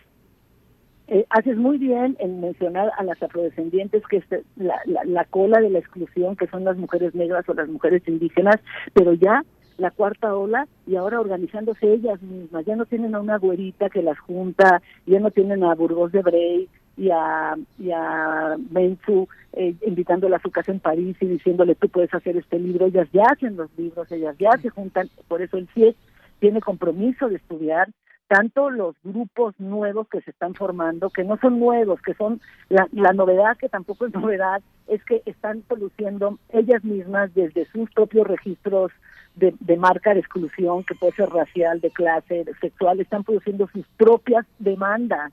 Y eso nos parece maravilloso. Por eso los estudiantes están en este tercer ángulo.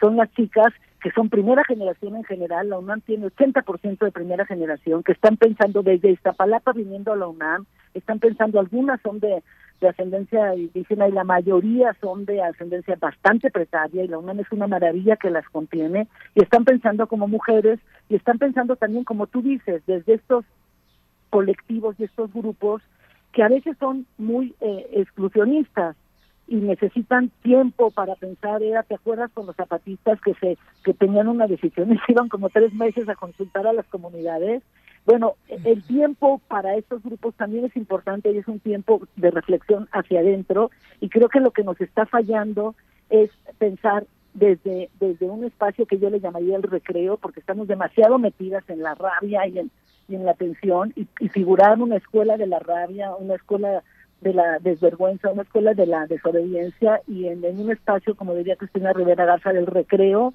ponernos a conversar entre feministas afrodescendientes, entre feministas trans, entre feministas carcelarias, entre feministas biologistas y entre estas feministas que les he llamado yo, bueno, las de, no, yo no llamo nada, que se llaman, digamos, las que pensamos más en mecanismos de exclusión, como lo que te traté de explicar sobre la, la crítica que, que tenemos que hacer muy, muy profunda del neoliberalismo para, para pues, tener desde el recreo mecanismos de, de autorreflexión y una mucha mejor estrategia política para luchar contra las formas en que está aumentando la pobreza, está aumentando la violencia y tener un mundo pues mucho mejor, no solo para las mujeres y, y, y otros otras sexualidades, sino para, para todo el mundo. ¿no? Por supuesto. El feminismo interseccional, el transfeminismo, el feminismo decolonial, en fin, eh, es, es una tarea muy importante la que tenemos en las manos. Doctora Marisa Belaustegui Goitia, está hecha la invitación para el día de mañana que inicia la celebración. A las 10 de la mañana, 28 de abril, el día de mañana, eh, vamos a estar, por supuesto, conectándonos también con esa posibilidad, ¿no? De que sea eh, virtual. Eso, sí, claro, va a ser virtual y va a ser presencial. Perfecto. El hizo, nos hizo el enorme favor de prestarnos su, su recinto y hay un recinto en el tercer piso del, de, la, de la Torre 2 y va, va a estar Leticia Bonifaz, Marta Lamas y Giselle Tobar en este triángulo donde vamos a pensar todas estas cosas, cuestiones de exclusión, de inclusión, cuestiones de revisión y lo vamos a hacer desde el recreo, ¿no? Esperamos hacerlo desde un lugar absolutamente serio y demás, pero también gozoso y que tome en cuenta los logros, que tome en cuenta pues las cosas que se han hecho también con gran alegría y con gran elasticidad y con gran apertura desde el feminismo, no solamente que, que lo hemos tenido que hacer a partir de obligaciones y poniéndonos súper serias, que también sabemos. Gracias, también sabemos, también nos sale. también nos pues, sale. Larga vida al CIEG. Eh, doctora Marisa Belaustegui Goitia, directora del CIEG de la UNAM. Muchas gracias. Oye, un día te voy a entrevistar yo a ti, que le sabes mucho, de, colonial, interseccional y todo. Hagamos al revés alguna vez, ¿no? Un placer, un placer. Aquí estoy siempre dispuesta, querida Marisa. Un Hasta abrazo. pronto. Gracias. Un abrazo, muchas gracias. Bien, pues vamos directamente a una recomendación literaria. Ya saben, cada semana nuestra colega y querida eh, compañera eh, Verónica Ortiz, desde el Fondo de Cultura Económica, nos comparte una recomendación para todos ustedes, Hansel y Gretel, de los hermanos Grimm, en esta ocasión con estas ilustraciones de Anthony Brown. Vamos a escuchar.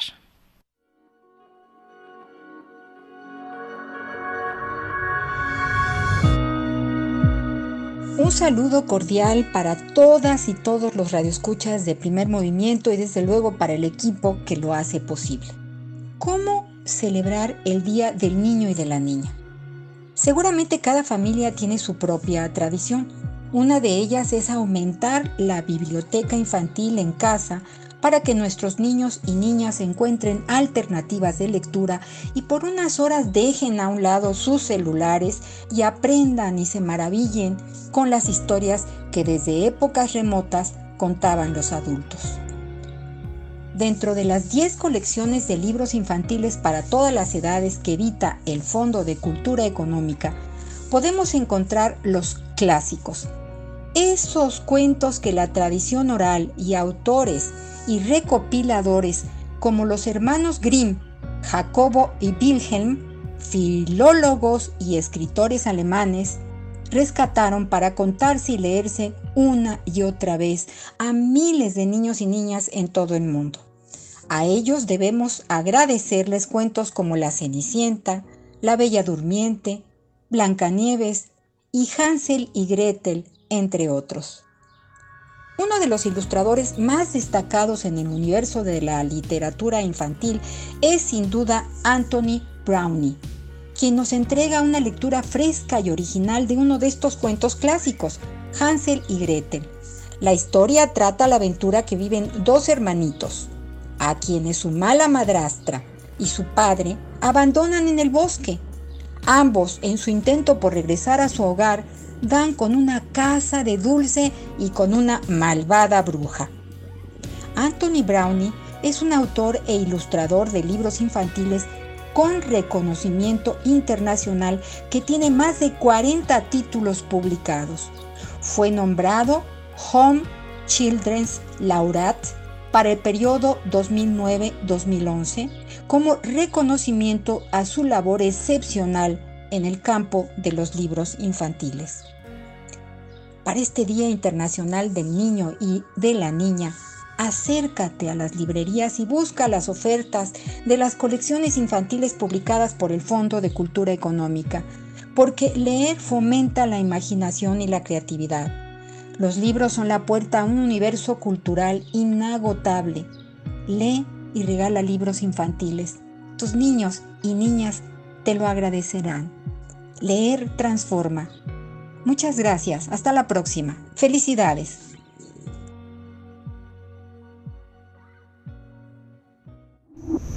Primer movimiento. Hacemos comunidad en la sana distancia. Nota Internacional.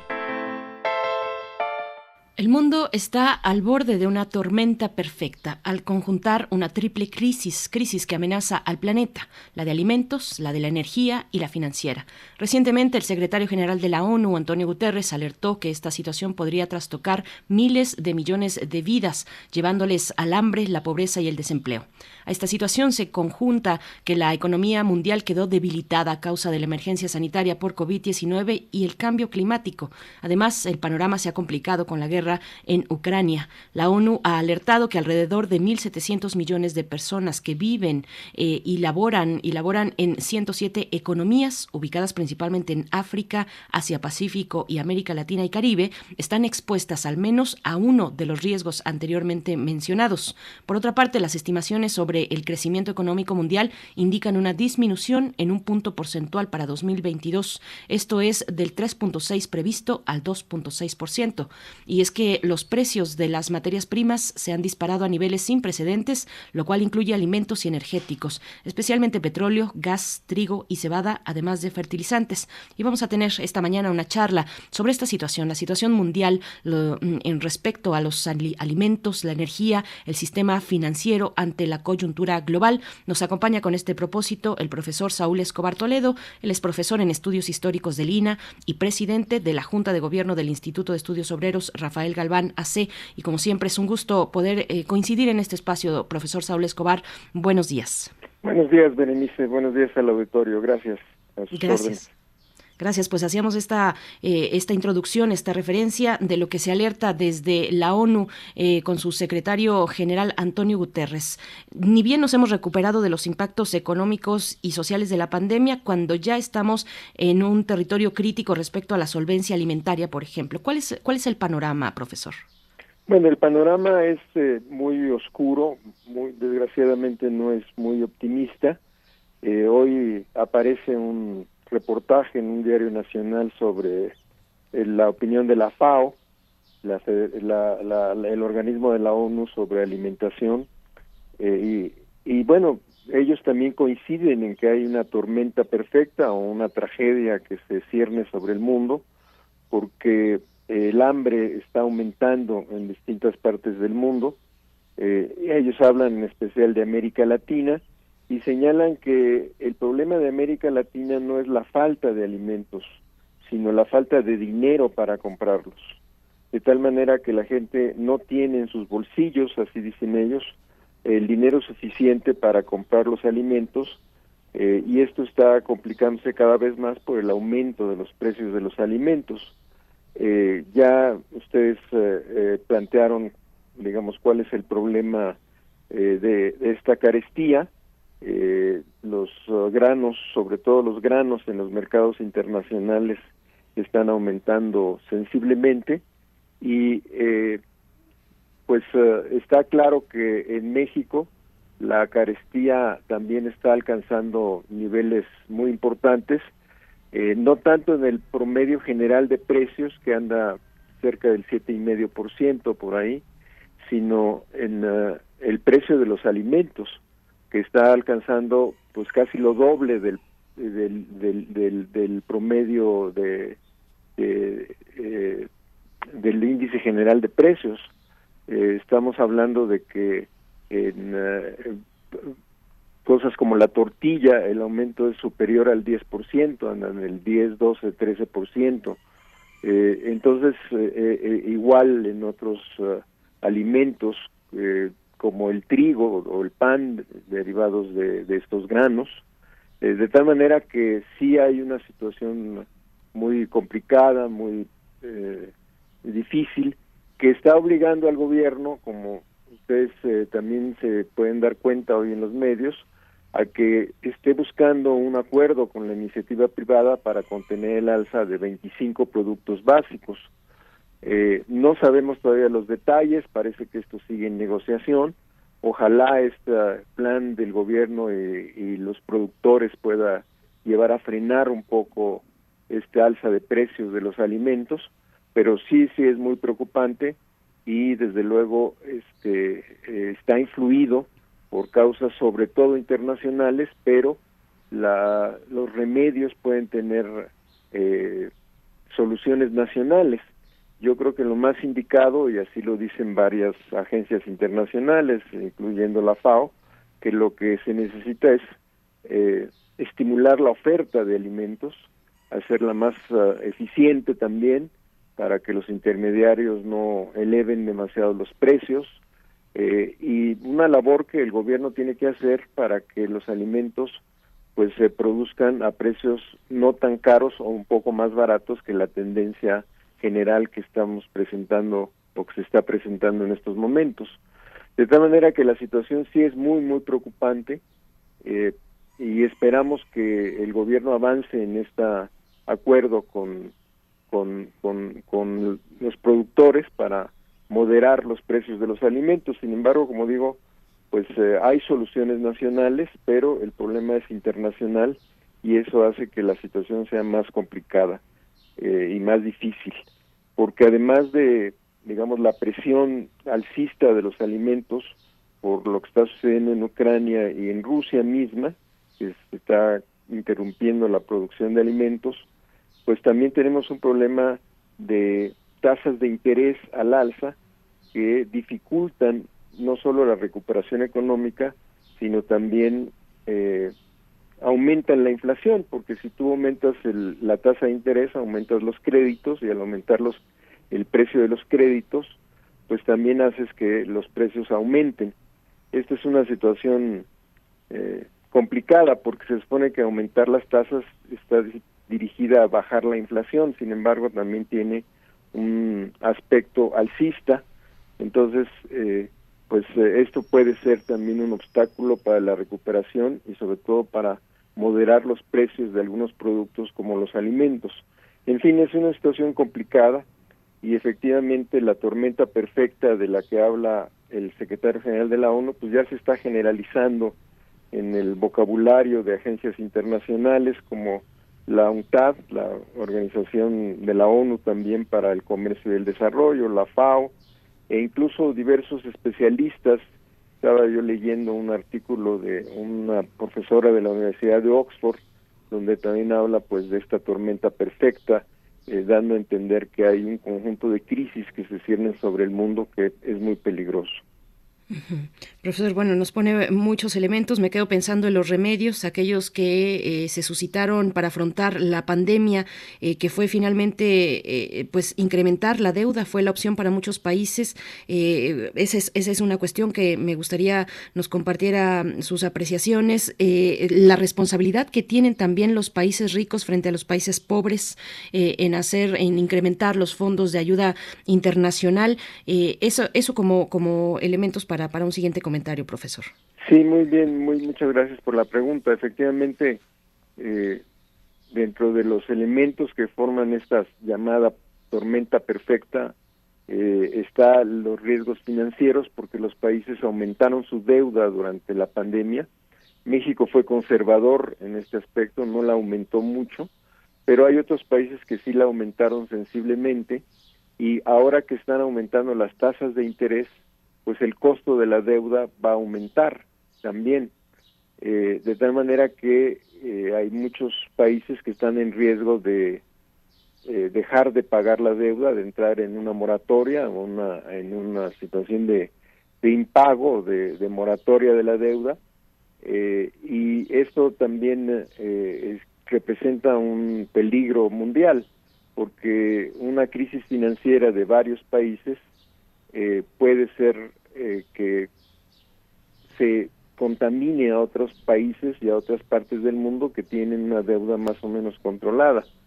Eh, entonces, lo que están sugiriendo diversos organismos internacionales como la UNTAD, pues es una cooperación internacional efectiva, sobre todo, tiene usted razón, por parte de los países ricos, para que ayuden a los países en desarrollo y a los países menos y a los países más pobres, sobre, todo estamos hablando de partes de África y de Asia, a resolver sus problemas de deuda, ¿no? Ellos hablan de una, una cito literalmente, un mayor apoyo financiero multilateral, más concesional, o sea, más flexible y menos condicionado para que los países en desarrollo puedan resistir los choques financieros y económicos y aumentar la inversión para apoyar el crecimiento económico. También recomienda un mayor uso de los llamados derechos especiales de giro, que ya hemos comentado en otra ocasión, que son emitidos por el FMI para complementar las reservas oficiales y propiciar liquidez de forma oportuna para evitar graves ajustes deflacionarios. Y también, dice la UNCTAD, políticas sectoriales, incluidos los controles de precios y las subvenciones, o sea, eh, que el gobierno apoya a, algunos productores para hacer frente a la presión de la oferta y el aumento de la inflación. Eh, todas estas recomendaciones y otras que la FAO u otros organismos internacionales, incluyendo el FMI, están señalando, eh, requieren efectivamente de una coordinación internacional, sobre todo entre los países ricos, ya sea del G6 o del G20, aunque en el G20 hay países no tan ricos como México, están más bien eh, en la categoría de países en desarrollo, pero bueno, todo, todo esto eh, requiere una coordinación internacional. Sin embargo, esta coordinación internacional, pues ahora se dificulta por la guerra por muchos motivos. Primero, porque eh, los países ricos están en Europa, Estados Unidos están atentos a lo que está pasando en Ucrania y no tanto pensando o buscando soluciones para los países en desarrollo para el problema financiero. En segundo lugar, porque están preocupados, sobre todo en Europa, por el aumento de los energéticos, de tal manera que destinar dinero del Estado para los países pobres, pues también se dificulta porque ellos quieren, en primer lugar, salvarse a sí mismos frente a este aumento de los energéticos en Europa. Y en tercer lugar, porque eh, hay eh, una política monetaria, como dicen los economistas, una política conservadora de aumentar las tasas de interés para tratar de frenar la inflación. Y entonces quizás a ellos les parezca que por ejemplo emitir derechos especiales de giro pues va en contra de esta idea de eh, aumentar las tasas de interés para frenar la inflación. Eh, de tal manera que yo no veo un Uh, ambiente dentro de los países ricos, dentro de los gobiernos de los países ricos favorables para ponerse de acuerdo, para concertar, para sentarse a platicar, para convocar a la comunidad mundial y hacer uh, una labor de ayuda eficaz para los países en desarrollo y los países más pobres para solucionar el problema financiero. Ojalá lo hagan, ojalá volteen a este lado del problema y no estén solo atentos al, a, los problemas bélicos en Europa, sino puedan atender este y otros problemas que están amenazando el mundo, como pues también eh, hemos mencionado aquí. Sin embargo, bueno, pues yo creo que la presión internacional, la presión de la opinión pública, de los pueblos, de los mismos gobiernos de los países en desarrollo y los países más pobres pudieran insistir para que se lleve a cabo esta concertación, estos acuerdos internacionales, no solo en torno a la guerra en Ucrania, sino también para atender los graves problemas financieros de deuda y los problemas de hambre y de producción de alimentos que se están eh, eh, ocurriendo en, el mundo. Y también señalar que también necesitamos este, acelerar eh, las medidas contra el cambio climático, eh, que es otro asunto que también requiere de una gran concertación mundial y que requiere también recursos extraordinarios. Entonces, como dije, son, son problemas complejos que requerirían una gran cooperación internacional, una voluntad política, tanto de los países eh, desarrollados como los países en desarrollo, para atacar estos problemas, pero hasta ahorita hemos visto poca interés, pocas reacciones eh, favorables, a pesar de los llamados urgentes y, digamos eh, un poco fuertes de, de, los organismos internacionales como la ONU que habla de esta tormenta perfecta como la FAO como los especialistas que hablan pues ya en general de estas graves amenazas que pesan sobre el mundo de tal manera que yo creo que además de pedir la paz en Ucrania por los dos bandos, que es indispensable para, yo creo, para eh, tratar de generar esta concertación mundial, esta cooperación mundial, este, pues yo creo que también hay que insistir en que se sienten a platicar eh, todos los países y en particular los países más ricos para apoyar a los países que tienen problemas de deuda y problemas de alimentación y problemas de cambio climático y etcétera. Eh, la situación también es tan grave que ya algunos organismos internacionales como el FMI y otros, no solo, eh, también creo que la FAO lo está haciendo, ya no hablan solo de tormenta perfecta por la crisis alimentaria o la crisis financiera o la crisis climática, sino también agregan otro cuarto elemento que es una descontento generalizado que puede provocar graves inestabilidad política o graves problemas de estabilidad política y social en el mundo. Entonces, pues todo esto está sucediendo en estos momentos y todavía podemos tratar de detenerlo, pero veo un ambiente poco favorable por lo pronto. Pues, eh, profesor Saúl Escobar, eh, pediría un, último comentario. ¿Cómo puede hacer frente América Latina y el Caribe a esta cuestión? Por ejemplo, la cuestión alimentaria que viene con la coyuntura de Ucrania y con esa misma coyuntura de Ucrania, la cuestión de la, dinámica de los energéticos, petróleo y gas. ¿Qué repertorios tal vez de oportunidad, nichos de oportunidad ante la escasez, eh, en ese caso sí, de Ucrania que se está reservando sus granos? ¿Qué repertorio de oportunidades puede tener algunos países de América Latina como Colombia, como, como México, como Brasil? ¿Cómo lo ve? Bueno, según la FAO, eh, como dije, el problema es que sí hay suficientes alimentos que se producen en América Latina. Dice la FAO, eh, en América Latina se producen suficientes alimentos para los 1.300 millones de personas que habitan en esta área. No es un tema de falta de producción, sino de falta de dinero en el bolsillo de los consumidores. De tal manera que lo que recomienda es eh, aumentar eh, el poder de compra de la población eh, para que tenga suficientes recursos para comprar estos alimentos y al mismo tiempo establecer políticas para aumentar la oferta, de tal manera que haya más alimentos en el mercado y estos se puedan consumir por los por la población al tener más recursos.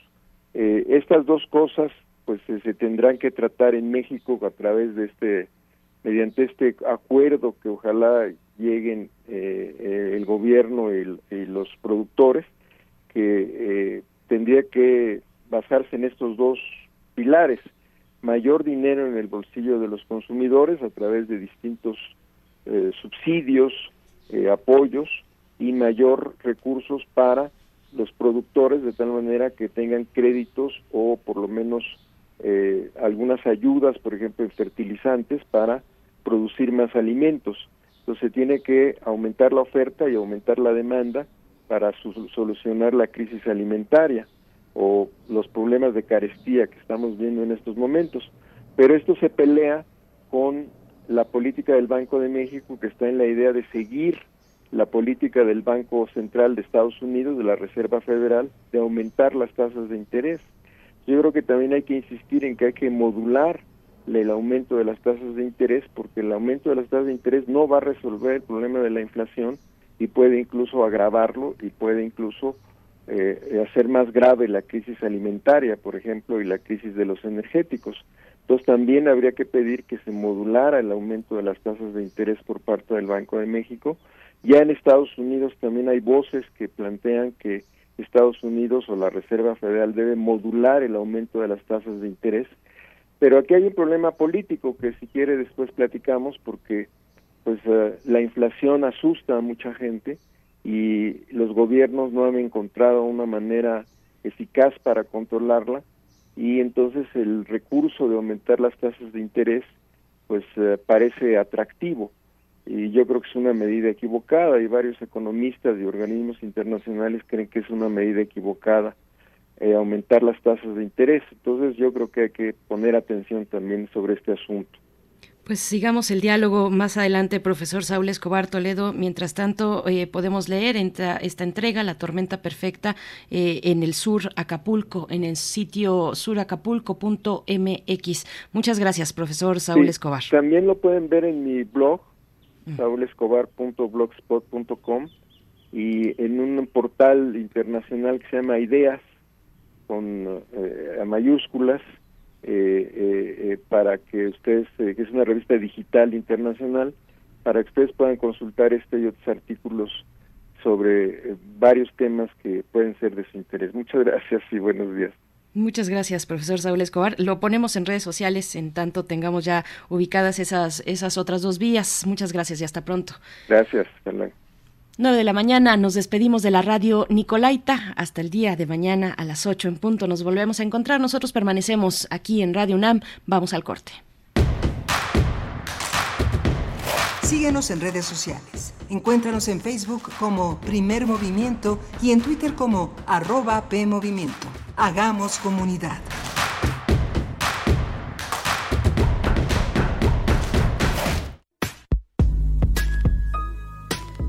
La población trans está muy estigmatizada, nos asocian con lo sórdido, con lo abyecto y no se dan cuenta que eso de hecho es el resultado de la exclusión, de la discriminación, de la pobreza.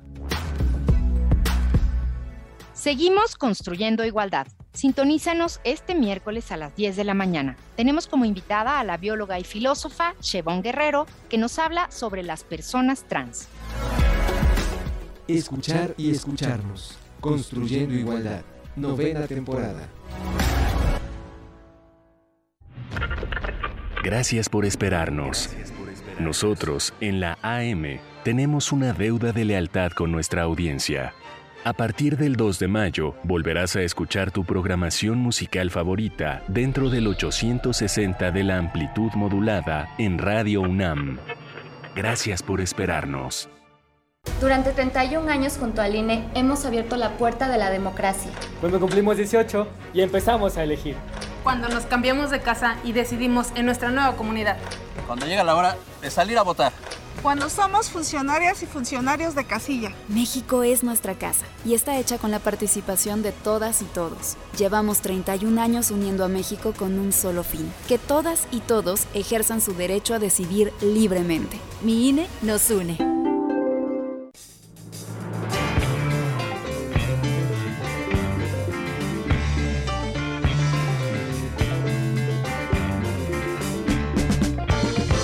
La imaginación al poder.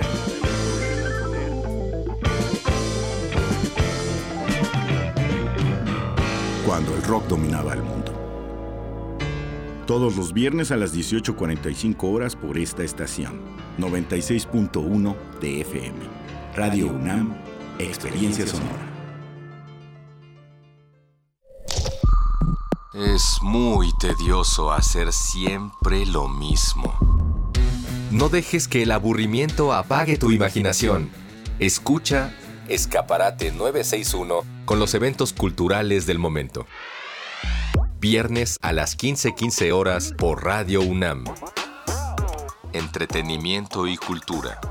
Radio UNAM. Experiencia sonora.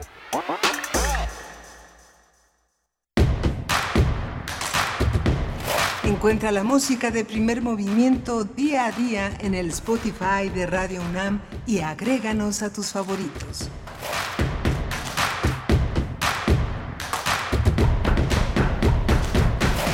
Buenos días, estamos de vuelta en primer movimiento, miércoles 27 de abril de 2022. Les saluda en los micrófonos Berenice Camacho.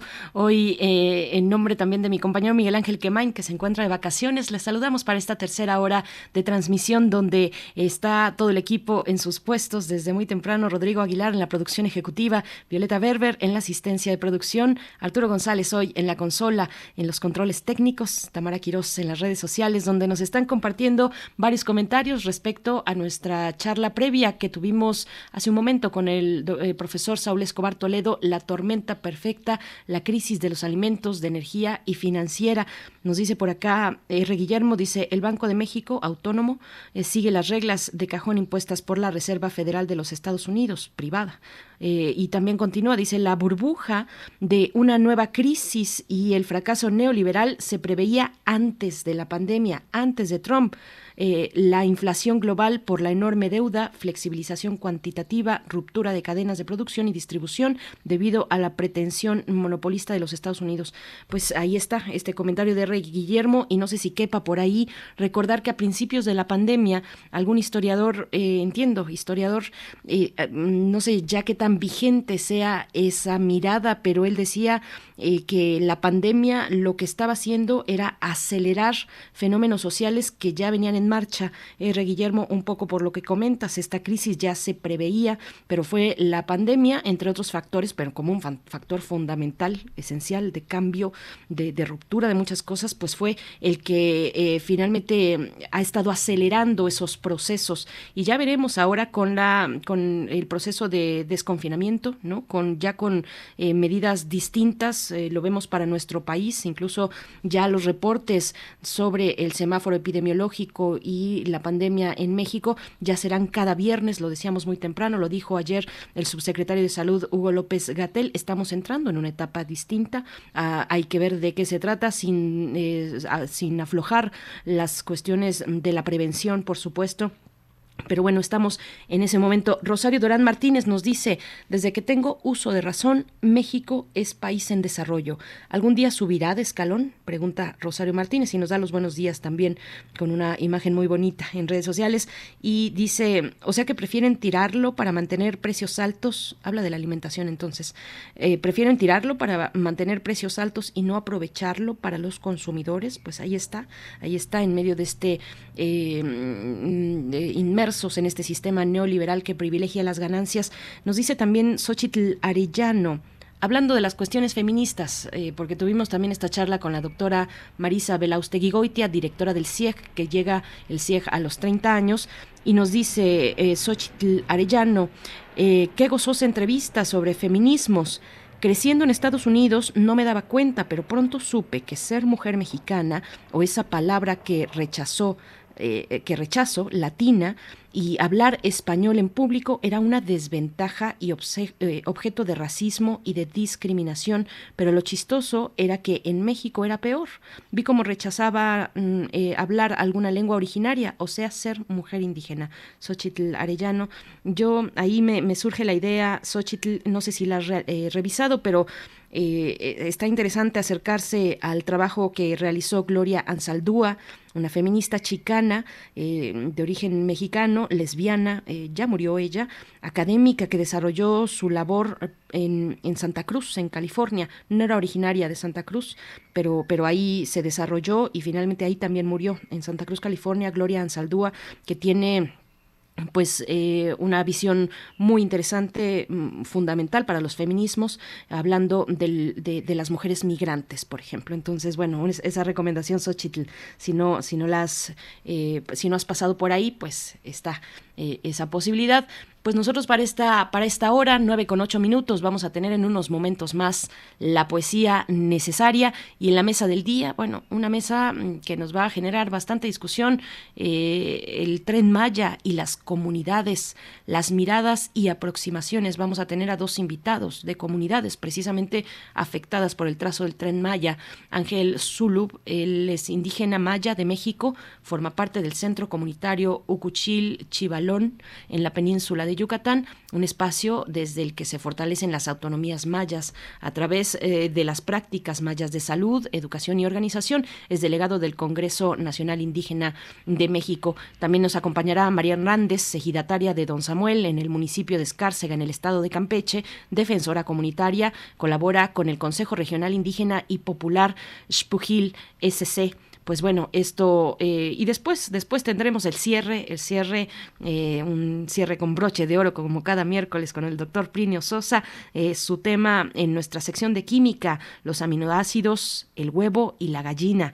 Es la propuesta de esta mañana del doctor Plinio Sosa. Y decir que para la mesa del día para la mesa del día, eh, importante destacar que eh, forma parte esta, esta charla, digamos, esta oportunidad, la ha puesto el SUSMAI, el Seminario Universitario de Sociedad, Medio Ambiente e Instituciones de la UNAM, que a través de un seminario eh, que se ha llevado a cabo en, en, abril, en abril y, que llega a esta sesión donde retoma precisamente las miradas, los testimonios, la situación directamente de las comunidades eh, que se ven afectadas de una u otra forma por el tren Maya. Así es que en ese contexto es que tendremos también nosotros la conversación urgente, importante sobre tren Maya y comunidades. Pues bueno, vámonos, vámonos entonces con la poesía necesaria y le seguimos leyendo en redes sociales. Es hora de poesía necesaria. Poesía necesaria. Hoy la poesía pertenece a César Vallejo, escritor peruano que nació en 1882 y murió en un mes de abril. En un mes de abril, por eso lo traigo en esta ocasión, pero del año de 1938. Los Heraldos Negros es uno de sus poemarios más representativos, marca el fin del modernismo e inaugura una poesía mucho más íntima del mismo, del mismo Vallejo. Es el caso del poema homónimo que les voy a compartir, que van a escuchar, Los Heraldos Negros, y, bueno, decir que algunos de esos poemas, de, los poemas de ese libro, eh, incluido el que les voy a compartir, se encuentran en Descarga Cultura UNAM, eh, fueron grabados, grabados aquí en los estudios de Radio UNAM, en la voz y en la dirección de Hernán Bravo Varela en 2019, y pues bueno, esa es la propuesta para esta mañana, Los Heraldos Negros de César Vallejo, en la voz de Hernán Bravo Varela. Hay golpes en la vida tan fuertes. Yo no sé. Golpes como del odio de Dios, como si ante ellos la resaca de todos los sufridos se posara en el alma. Yo no sé. Son pocos, pero son. Abren zanjas oscuras en el rostro más fiero y en el lomo más fuerte serán tal vez los potros de bárbaros atilas o los heraldos negros que nos manda la muerte. Son las caídas hondas de los cristos del alma, de alguna fe adorable que el destino blasfema. Esos golpes sangrientos son las crepitaciones de algún pan que en la puerta del horno se nos quema. Y el hombre, Pobre, pobre. Vuelve los ojos, como cuando por sobre el hombro nos llama una palmada. Vuelve los ojos locos y todo lo vivido se emposa como charco de culpa en la mirada. Hay golpes en la vida tan fuertes. Yo no sé.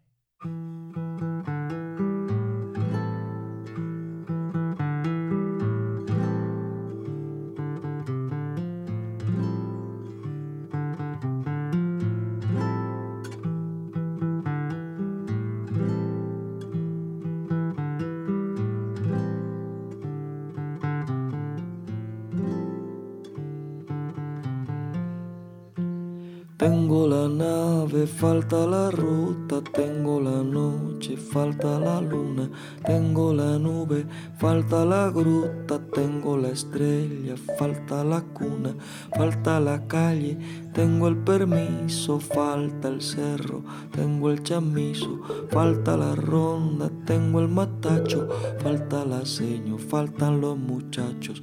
Voy a pararme este planeta y voy a esperar el amanecer.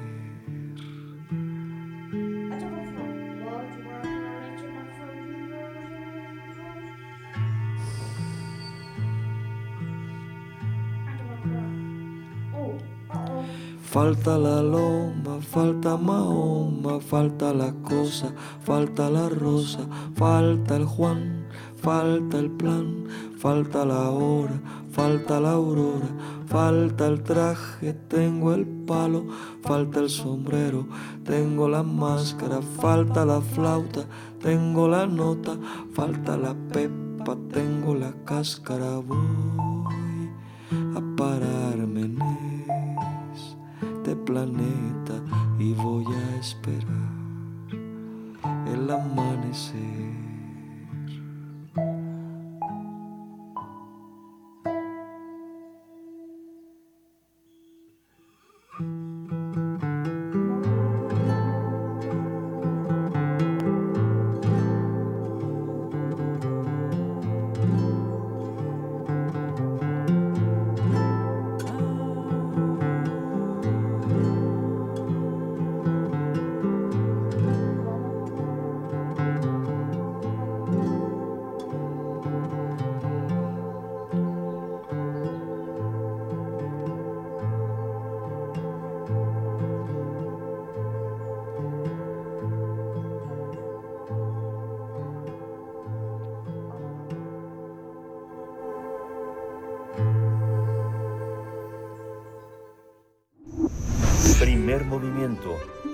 Hacemos comunidad en la sana distancia.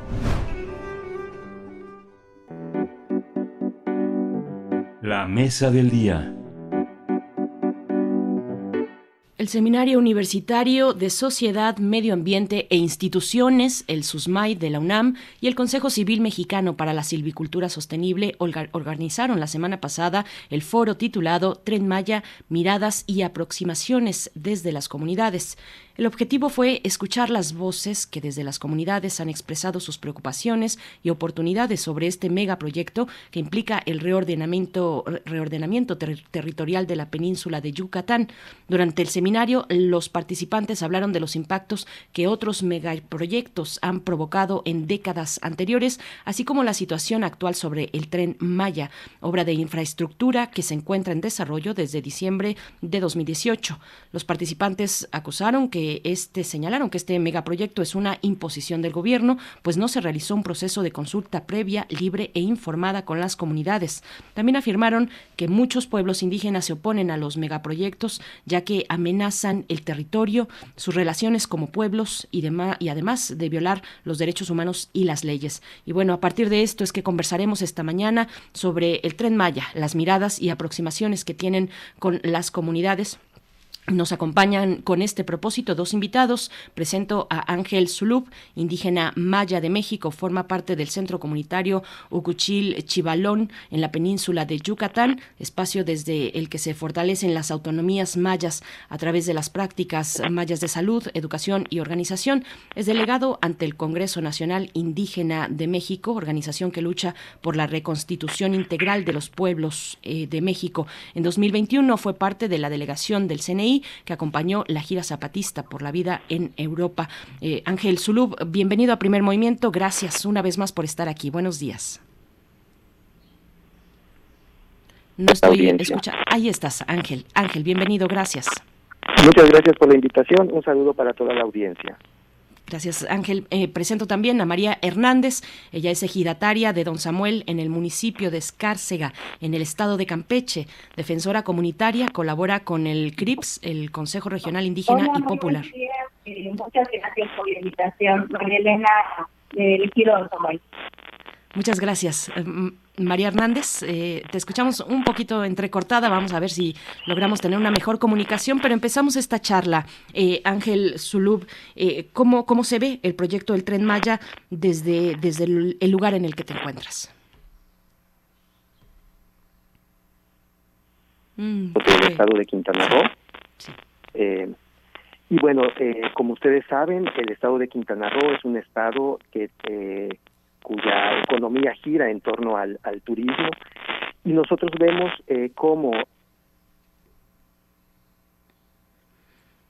mm, creo que estamos teniendo sí Ángel Zulu, adelante. Es que te estás cortando un poquito en la comunicación. Vamos a intentarlo de nuevo. Eh, por favor, continúa y si no, pues reanudamos eh, en, en un momento. Por favor, continúa, Ángel. Sí, no, vamos a, relazar. No sé incluso si María Hernández nos esté escuchando. Eh, María, ¿nos escuchas? No, vamos a darle una oportunidad a la eh, sí ya se fueron se fueron ambos mm, una oportunidad para que la, eh, la producción pueda reenlazar. Recuerden que tanto bueno María eh, María Hernández se encuentra en el estado de Campeche Ángel Zulub nos comentaba desde Quintana Roo y pues bueno creo que es importante mm, hacer visible la importancia de proponer espacios como este como el que se genera desde el SUSMAI donde se recojan pues las experiencias de las comunidades frente a un proyecto que como hemos dicho, un proyecto de reordenamiento territorial, de reordenamiento de la vida eh, que tiene un impacto de múltiples dimensiones en la vida de las comunidades y escuchar a las comunidades directamente afectadas, eh, ya sea para bien o para mal, eh, pues es, es indispensable si queremos llevar a cabo pues una vida democrática también con desarrollo, pero con democracia y con la presencia,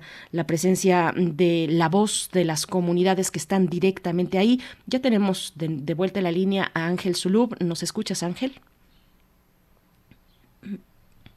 No, se volvió, se volvió a cortar.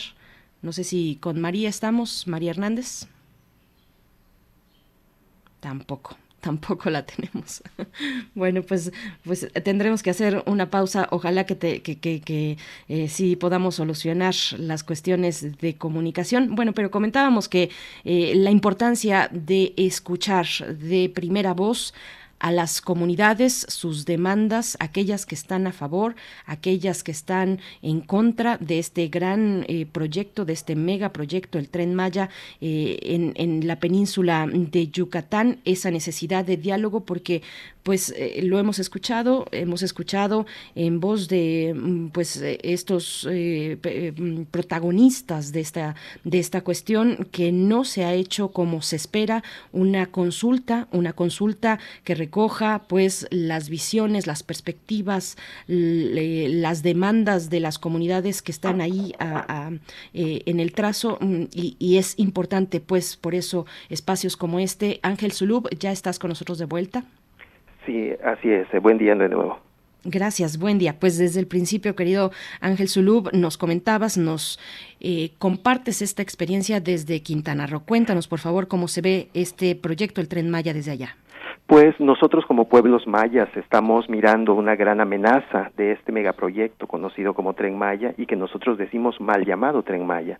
Y lo decimos de esta manera porque eh, miramos que no se trata solamente de un tren, sino se trata de una serie de megaproyectos alrededor del tren, entre ellos proyectos de infraestructura como son nuevos aeropuertos, nuevas carreteras, eh, nuevos parques eólicos, parques fotovoltaicos, el impulso a la agroindustria, el impulso al turismo masivo, la creación de estos nuevos polos de desarrollo o nuevas ciudades. Es decir, vemos cómo alrededor del tren llegarán eh, eh, impactos que son devastadores para nuestro territorio, no solamente eh, en cuestión del medio ambiente, sino también impactos sociales, impactos de la economía comunitaria y sobre todo de las formas de vida de los pueblos mayas. Entonces miramos cómo este proyecto representa una gran amenaza para, para nuestro territorio, además de que eh, hemos denunciado en reiteradas ocasiones cómo este megaproyecto está avanzando violando derechos humanos, entre ellos los derechos humanos de los pueblos indígenas, entre los cuales está el derecho a la consulta y al consentimiento, que como bien mencionabas, eh, nosotros pudimos eh, eh, pues mirar y, denunciar que el proceso que se realizó en 2019 fue una consulta que nosotros llamamos una consulta simulada y que pues la misma oficina del Alto Comisionado de Naciones Unidas para los Derechos Humanos en México señaló que no se cumplieron los estándares internacionales para la realización de la consulta.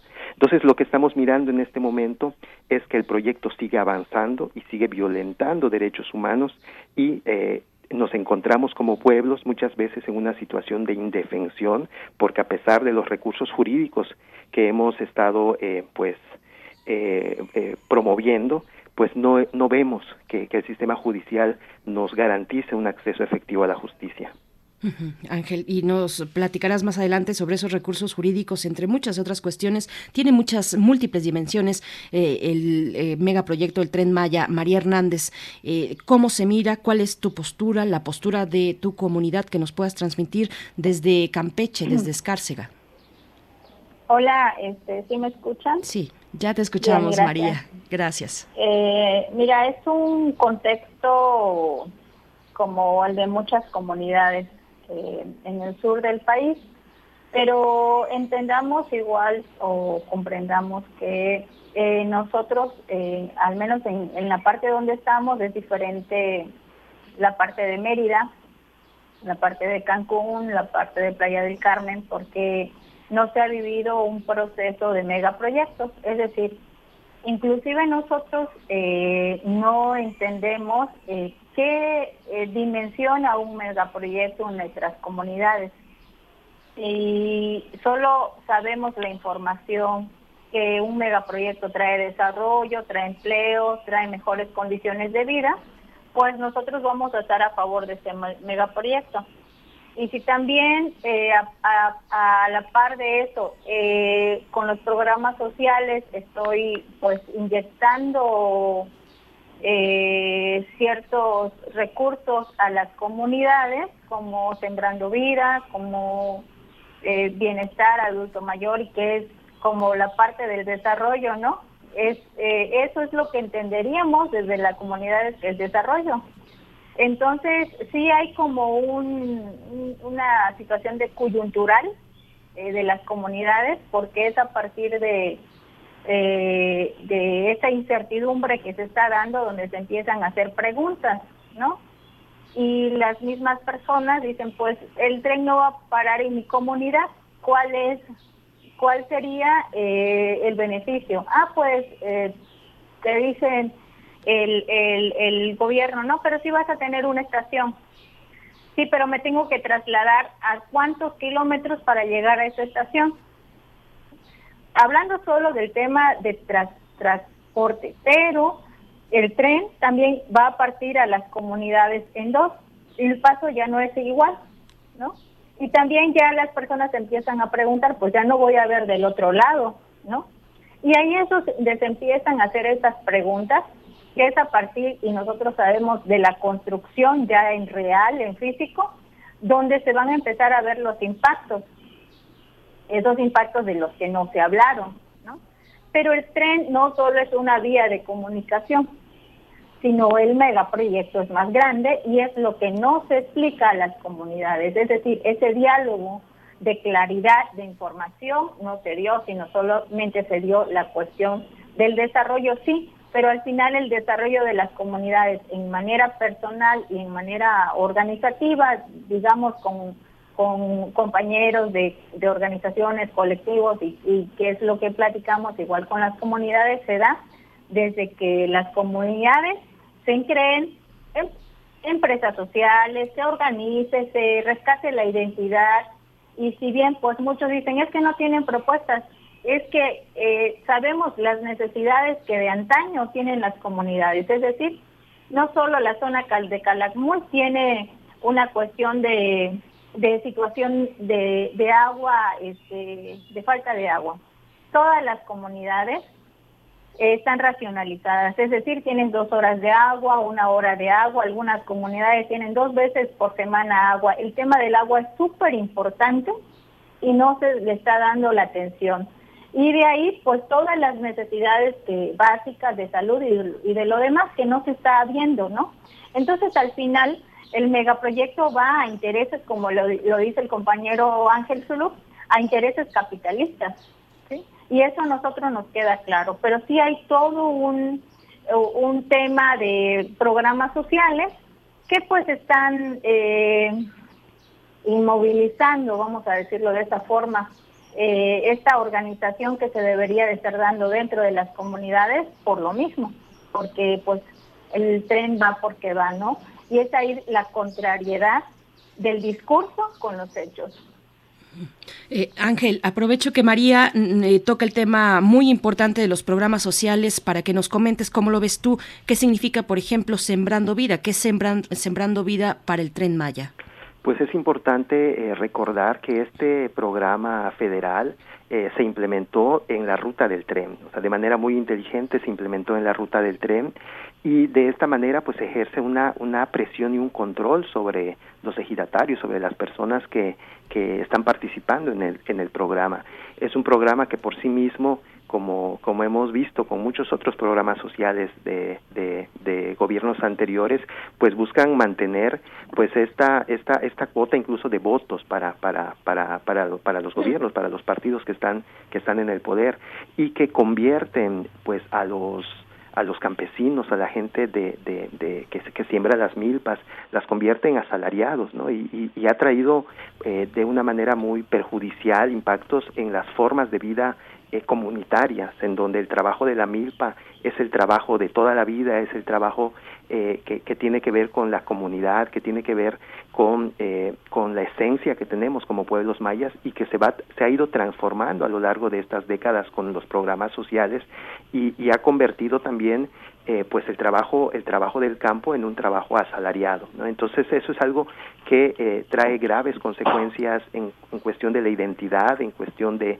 de las formas tradicionales de vida y del tejido comunitario y que desde luego responden a pues a, las, a, los propósitos del gobierno, que como decía, tiene que ver con la cuestión de los votos, pero también tiene que ver con la, eh, la presión para eh, aceptar estos otros megaproyectos que llegan, o al menos para silenciar esas voces que son críticas, porque hay abuelos y hay abuelas que no quieren eh, eh, este megaproyecto mal llamado Tren Maya, pero, pero no se atreven a levantar la voz porque forman parte de estos programas sociales.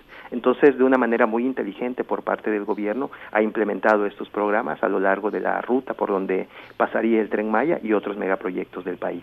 En esta cuestión de silenciar las voces eh, que son críticas o incluso generar eh, contextos de autocensura eh, por, por el temor, por, por alguna especie de persecución, de desencuentro ahí a ras de piso, me gustaría que nos comentaran, porque algunos de sus colegas, de sus compañeros en otras zonas han insistido, han hecho hincapié en la presencia permanente del ejército y la marina en la zona. ¿Cómo ha cambiado la, la vida de las comunidades? Es una pregunta para ambos que nos puedan explicar cómo se ve eh, María desde Campeche, Ángel desde Quintana Roo, desde sus comunidades, esta presencia indígena, eh, perdón, esta presencia, eh, disculpen, del, ejército y de la y de la marina en la zona, María. la presencia militar vino desde las asambleas.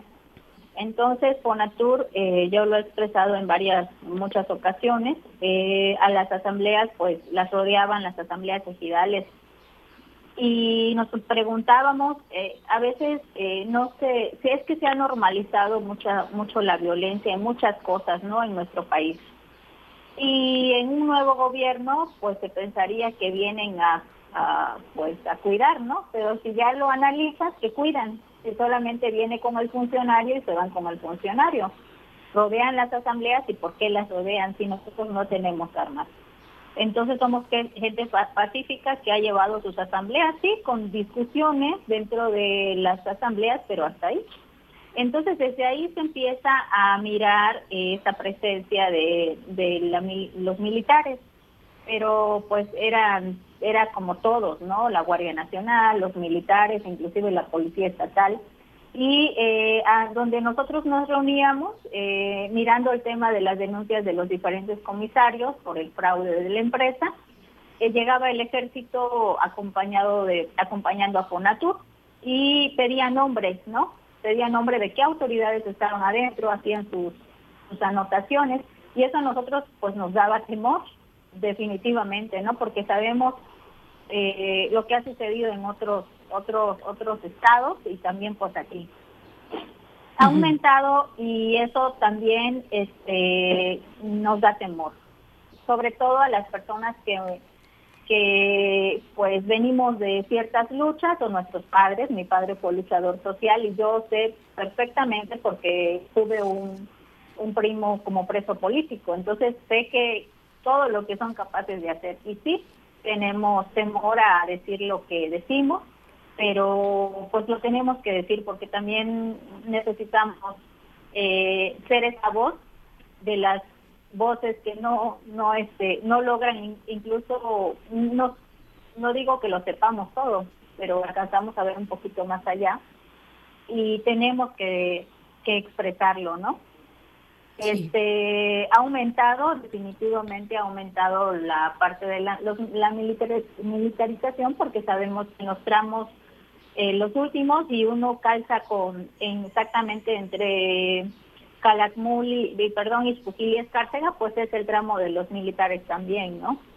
Entonces, sí es diferente eh, la cuestión del movimiento, la cuestión de la presencia en las calles es, es mayor, ¿no? Sí, María, eh, ¿cómo lo ves, cómo lo ves tú, Ángel Zulub, la presencia eh, militar en la zona? Pues la presencia militar es muy preocupante. El gobierno ha justificado la presencia de la Guardia Nacional, la presencia de la Marina, la presencia del llamado batallón turístico que se encuentra principalmente en las zonas turísticas, Cancún, Playa del Carmen, Tulum. Es muy preocupante y muy intimidatorio ver a los marinos armados en la quinta avenida de Playa del Carmen, en las playas junto a los turistas. Esto es algo que nunca habíamos observado en, en, Quintana Roo y que lo justifican por el alto índice de criminalidad y sin embargo su presencia no disminuye la criminalidad, sino al contrario, cada vez va en aumento esta delincuencia organizada, la presencia del narcotráfico, los feminicidios, las ejecuciones, toda, toda esta ola criminal que en estas décadas ha ido incrementándose y que es imparable, ¿no? Y que eso es algo preocupante y de lo que casi no se habla se nos sigue presentando el modelo Cancún Playa del Carmen como un ejemplo de desarrollo turístico. Sin embargo, para los pueblos, sobre todo para los pueblos mayas, los pueblos trabajadores, que son los que sostienen la infraestructura y el servicio en las zonas turísticas, ha representado la muerte. Y aunado a esto, pues la presencia ahora de, de, los militares para la construcción del, de, de, los tramos del tren que, que, que, han sido asignados a ellos. Y no solamente para su construcción, sino que se quedarán porque ellos serán quienes administren eh, eh, el tren, ellos serán quienes administren eh, el aeropuerto de Tulum, que también está, está planeado.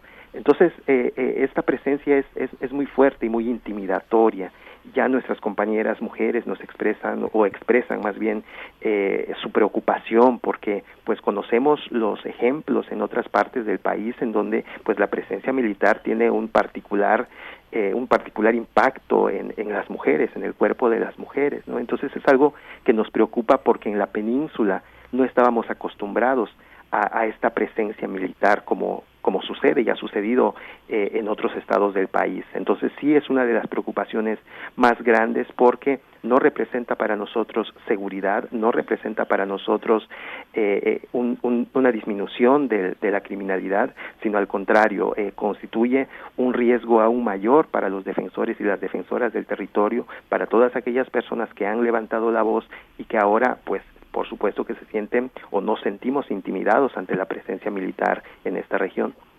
Por supuesto. Y bueno, otro tema para seguir avanzando, eh, eh, pues en este espacio, en este espacio abierto de diálogo, de denuncia, eh, algunos de sus de sus colegas también que, que, se oponen, que son escépticos o que firmemente se oponen a lo que ha significado la construcción del, del, tren Maya, han denunciado también un fenómeno que, que, tiene que ver con la reubicación, que en realidad para, para, para estas personas, para sus compañeros, se ha tornado en un desplazamiento de comunidades, comunidades que vivían a pie de las vías o donde eh, se encuentra el trazo del tren y que eh, eh, se les prometió una reubicación digna, pero que finalmente no ha habido en todos los casos esa reubicación, sino que incluso algunos pues se han visto desplazados, han tenido que pagar propias rentas, en fin, ver con sus propios recursos cómo le hacen para solventar esta situación. ¿Cómo se ve desde sus lugares, María Hernández? Sí, eh, voy a hablar eh, de los tejidos con los que pues paso a diario, ¿no? eh, conocemos a, comunidades, eh, conozco a, mis, a las comunidades de aquí cercanas porque aparte tuve la oportunidad de trabajar con varios municipios en zonas marginadas, con familias y, y conozco pues esta zona prácticamente. Este, el ejemplo de Samuel, es que no les dieron la opción de reubicación. Eh, hay cierto espacio de terreno y le dijeron, pues sabes que no, mm, te dejamos, todavía tienes terreno para que construyas tu casa, ¿no? Entonces les piden los 20 metros, en algunos casos no, no puedo decir si más, eh, si 25 o 30 metros, todavía no lo puedo asegurar, pero el ejemplo de 20 metros. Y la persona ahí, pues pasa a media casa, ¿no? O le quita eh, la cocina o le quita eh, lo que aquí conocemos como fosas sépticas.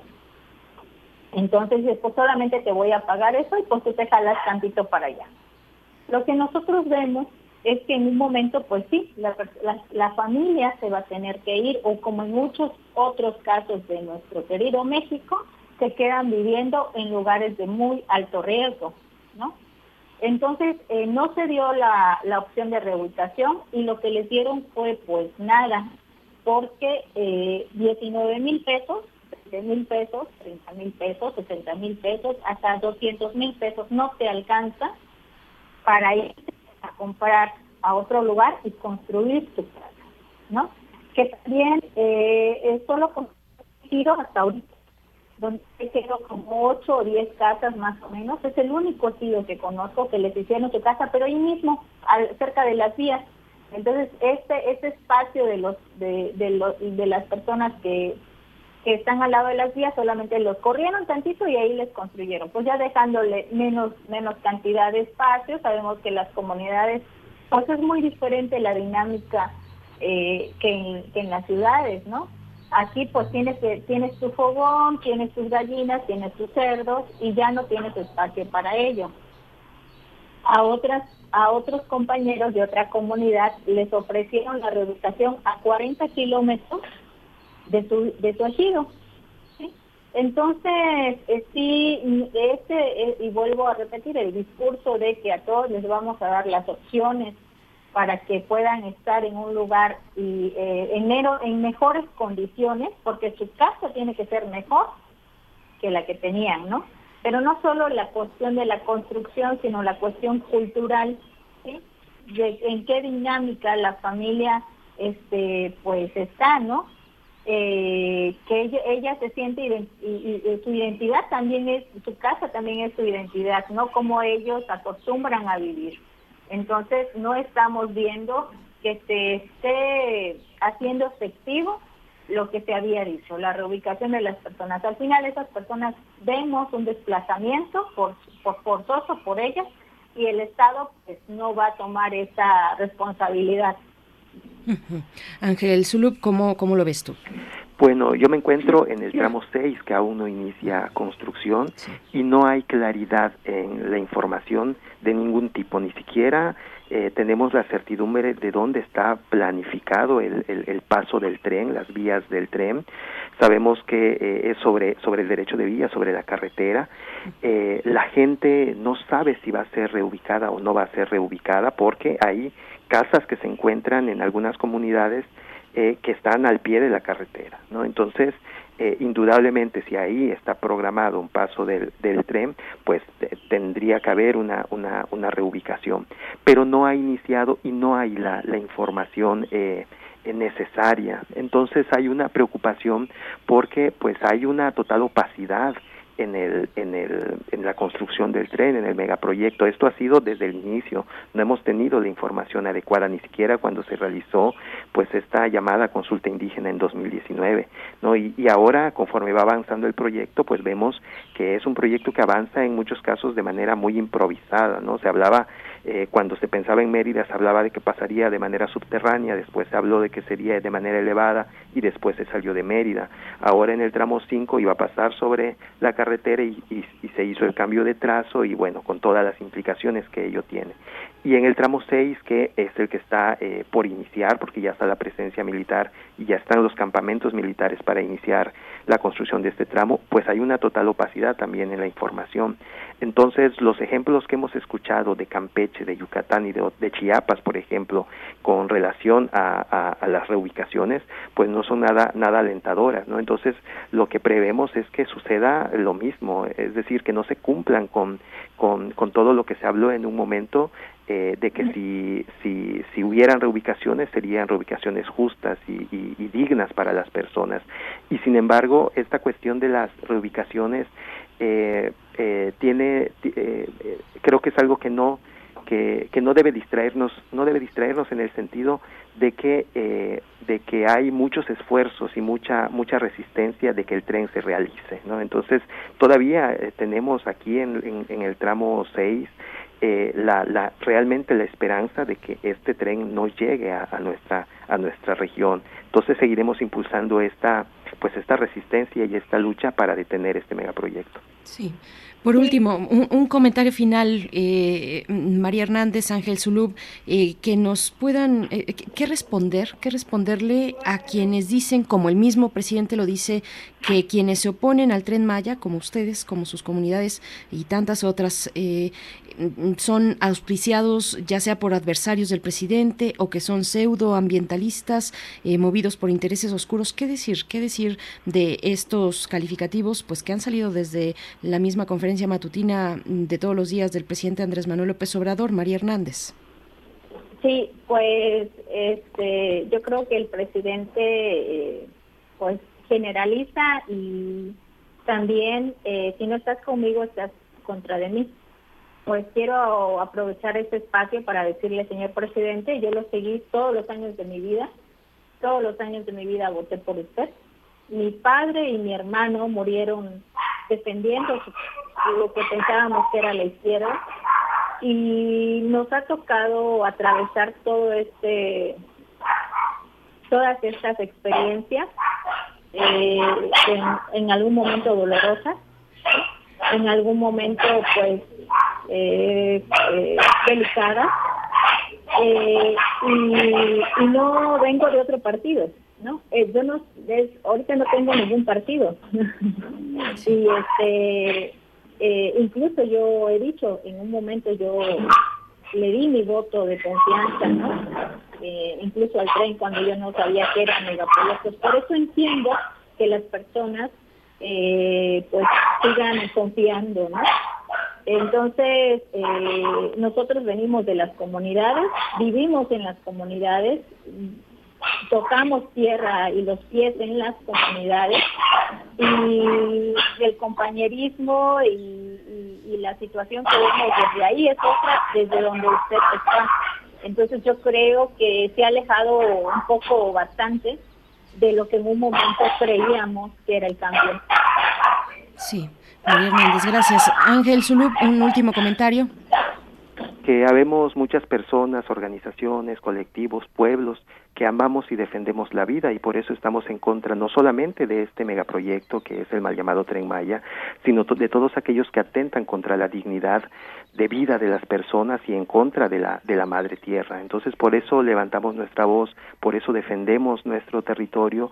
Habrá quienes eh, levanten la voz contra el tren por cuestiones políticas o por cuestiones económicas, pero como decía la compañera María, pues no se puede generalizar porque habemos muchas otras personas en el país que realmente estamos preocupados eh, por, por la situación tan grave que, que vivimos como, como pueblos y que lo que buscamos es una vida digna para, para, para nuestras comunidades y que eh, pues seguiremos resistiendo, seguiremos levantando la voz por lo que creemos, por la convicción que tenemos y porque pues eh, como, como decimos en el CNI, esta lucha es por la vida. Pues les agradecemos mucho esta participación, esta voz, eh, esta voz de, claridad que pues eh, hace, nos da una, una idea, una idea de lo que está ocurriendo en sus comunidades, de lo que están denunciando con la construcción del megaproyecto del Tren Maya. Ángel Zulub, indígena maya de México, eh, integrante del Centro Comunitario Ucuchil, Chivalón, en la península de Yucatán, delegado también ante el Congreso Nacional Indígena de México. Muchas gracias por, por haber estado esta mañana. Muchas gracias por la invitación. Hasta pronto. María Hernández, igualmente ejidataria de Don Samuel en el municipio de Escárcega, en el estado de Campeche, defensora comunitaria, colaboradora del Consejo Regional Indígena y Popular de Spujil. Gracias, María Hernández. Gracias, eh, gracias por la oportunidad y por el espacio. Hasta pronto. Bien, pues eh, también pueden ustedes acercarse a el canal de YouTube, el canal de YouTube del SUSMAI, donde, eh, bueno, pues se dio precisamente este seminario, este, esta sesión del seminario eh, que abordó pues la cuestión, la, la, mirada, las aproximaciones desde las comunidades respecto a la construcción del tren Maya. Lo pueden encontrar en el SUSMAI, en su canal de YouTube. Nosotros vamos a hacer una pausa musical, una pausa rápidamente. Estamos leyendo sus comentarios respecto a este tema, por supuesto, pero vamos a una pausa musical a cargo de Kiss, I Was Made for Loving You.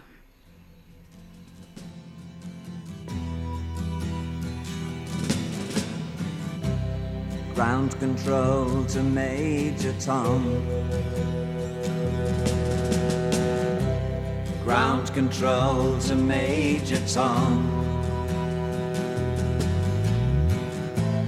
Take your protein pills and put your helmet on. Ground control to Major Tom. Seven, six. Commencing countdown engines on. Three, two. Check ignition and may God's love be with you.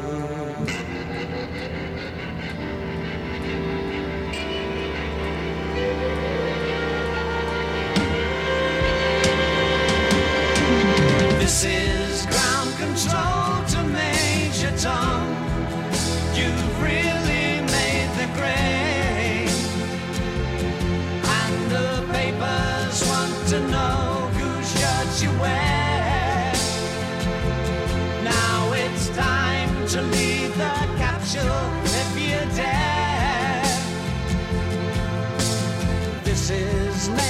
Tom to ground control. I'm stepping through the door. And I'm floating in a most peculiar way.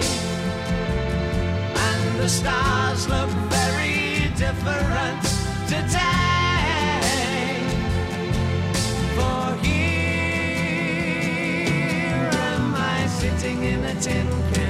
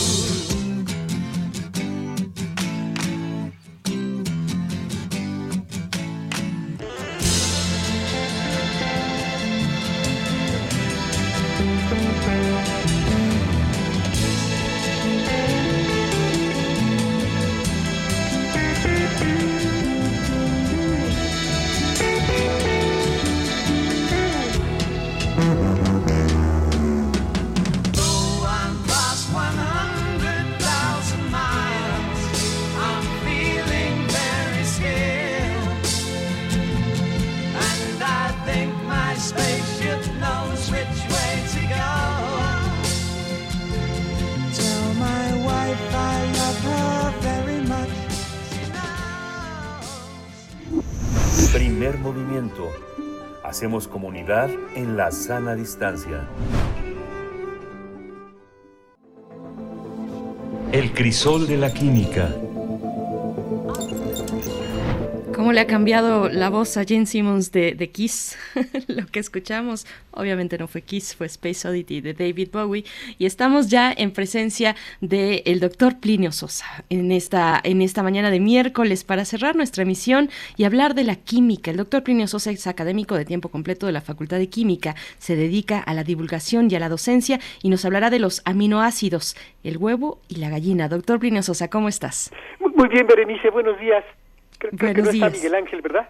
Está descansando, un merecido descanso. Bueno, pues un saludo de- desde aquí para él. Perfecto. Escuchamos, querido doctor. Los Homo sapiens siempre hemos estado interesados en entender lo que ocurre en el mundo y lo que ocurre entre nosotros. Gracias a nuestra imaginación, lo primero que hacemos es proponer alguna posible explicación que tenga cierta lógica.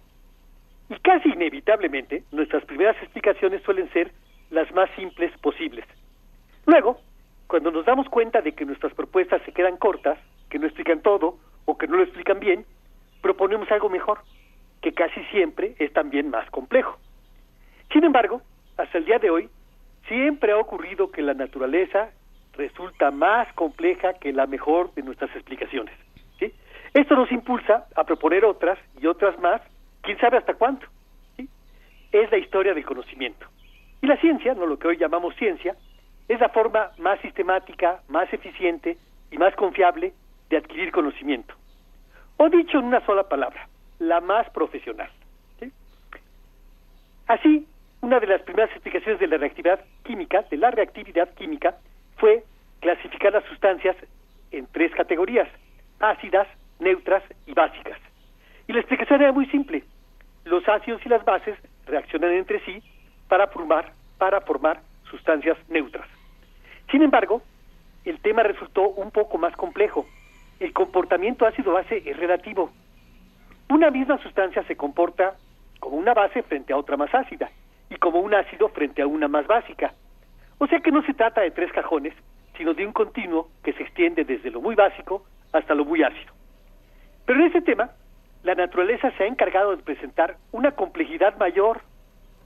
Hay unas sustancias cuyas partículas tienen partes básicas y partes ácidas. Son los aminoácidos. Los aminoácidos están constituidos por partículas que tienen un grupo carboxilo, que es el ácido, que es ácido, y un grupo amino, que es básico, ¿sí? en distintas partes de su estructura. En consecuencia, la pregunta, ¿esa sustancia es un ácido o una base? Ya no tiene tanto sentido. La pregunta tendría que ser algo así como, ¿las partículas de esta sustancia tienen partes ácidas o básicas. ¿sí? Es decir, empezamos asignando la acidez-basicidad a las sustancias, luego a las partículas que las constituyen y finalmente a pedacitos en la estructura de dichas partículas. Es precisamente el hecho de que los aminoácidos poseen partes positivas y partes negativas y partes ácidas y partes básicas lo que hace que tengan una química muy especial. En primer lugar, pueden reaccionar entre sí con relativa facilidad. Si la parte ácida de un aminoácido se encuentra con la parte básica de otro, ahí va a haber una reacción química. Como resultado, se obtiene un dímero y agua. ¿sí? Es decir, de dos moléculas medianas se forman una chiquita, que es el agua, y otra de mayor tamaño, que es el dímero. Es casi como si dos moléculas se hubieran condensado en una sola. ¿sí? Pero ese dímero también sigue teniendo una parte básica y otra ácida.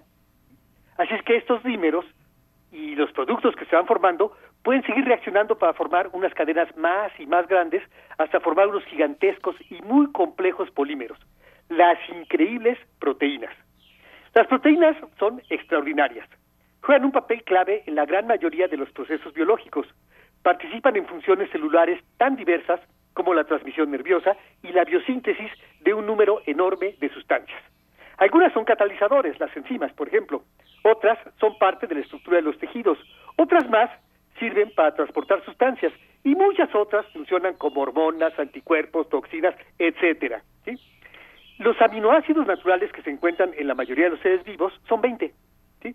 En todos ellos, el grupo carboxilo y el grupo amina están unidos al mismo átomo de carbono. La parte ácida y la parte básica al mismo átomo de carbono. Y en todos ellos, ese carbono es quiral. Esto quiere decir que está unido a cuatro sustituyentes diferentes y que por lo tanto existen dos sustancias distintas cuyas partículas son imágenes en el espejo. Las que miran hacia la derecha se llaman de tipo D y las que miran hacia la izquierda se llaman de tipo L. De esas dos posibilidades, la naturaleza y la vida únicamente escogieron a los aminoácidos de tipo L. En la síntesis de las proteínas dentro de nuestros organismos hay tres actores fundamentales. El ADN. El ácido des desoxirribonucleico, el ARN, el ácido ribonucleico, y las proteínas. ADN, ARN y proteínas. Dicho de manera muy simplificada, el ADN, con la ayuda de enzimas y proteínas, le pasa la información al ARN. Y con esa información, el ARN, ayudado también por proteínas, va uniendo los distintos aminoácidos de uno en uno hasta construir la proteína correspondiente. Y bueno, una reflexión final, ¿no? Se pone a pensar tantito. Lo malo es que se trata de un fenómeno cíclico. Los ácidos nucleicos, para existir, requieren de proteínas y las proteínas, para existir, de los ácidos nucleicos. No pueden existir unos sin las otras, ni viceversa. ¿Qué fue primero, el huevo o la gallina? Ahí está esta reflexión, el huevo o la gallina, y se queda eh, y se responde una pregunta que, que, le, que te hacen, doctor Plinio Sosa, en la audiencia. Jorge Morán dice: ¿Puede existir vida sin aminoácidos? Ahí está la respuesta. Como siempre, te agradecemos esta participación. Plinio Sosa, te, te aclaman en las redes sociales. David Castillo dice: Plinio, Plinio, Plinio. Muchas gracias y hasta el próximo miércoles. Gracias, Bere. Nos vemos el próximo miércoles. Gracias. Pues con esto nos vamos a despedir. Vamos a ver si alcanzamos a escuchar un poquito de Kiss. Ahora sí, eh, para los que están también emocionados, Abel, Abel Areva lo dice, escuché Kiss. Pues sí, ahí está. Con esto nos despedimos. Hasta el día de mañana. Quédense aquí en Radio UNAM. Nos encontramos mañana. Esto fue Primer Movimiento, El Mundo desde la Universidad.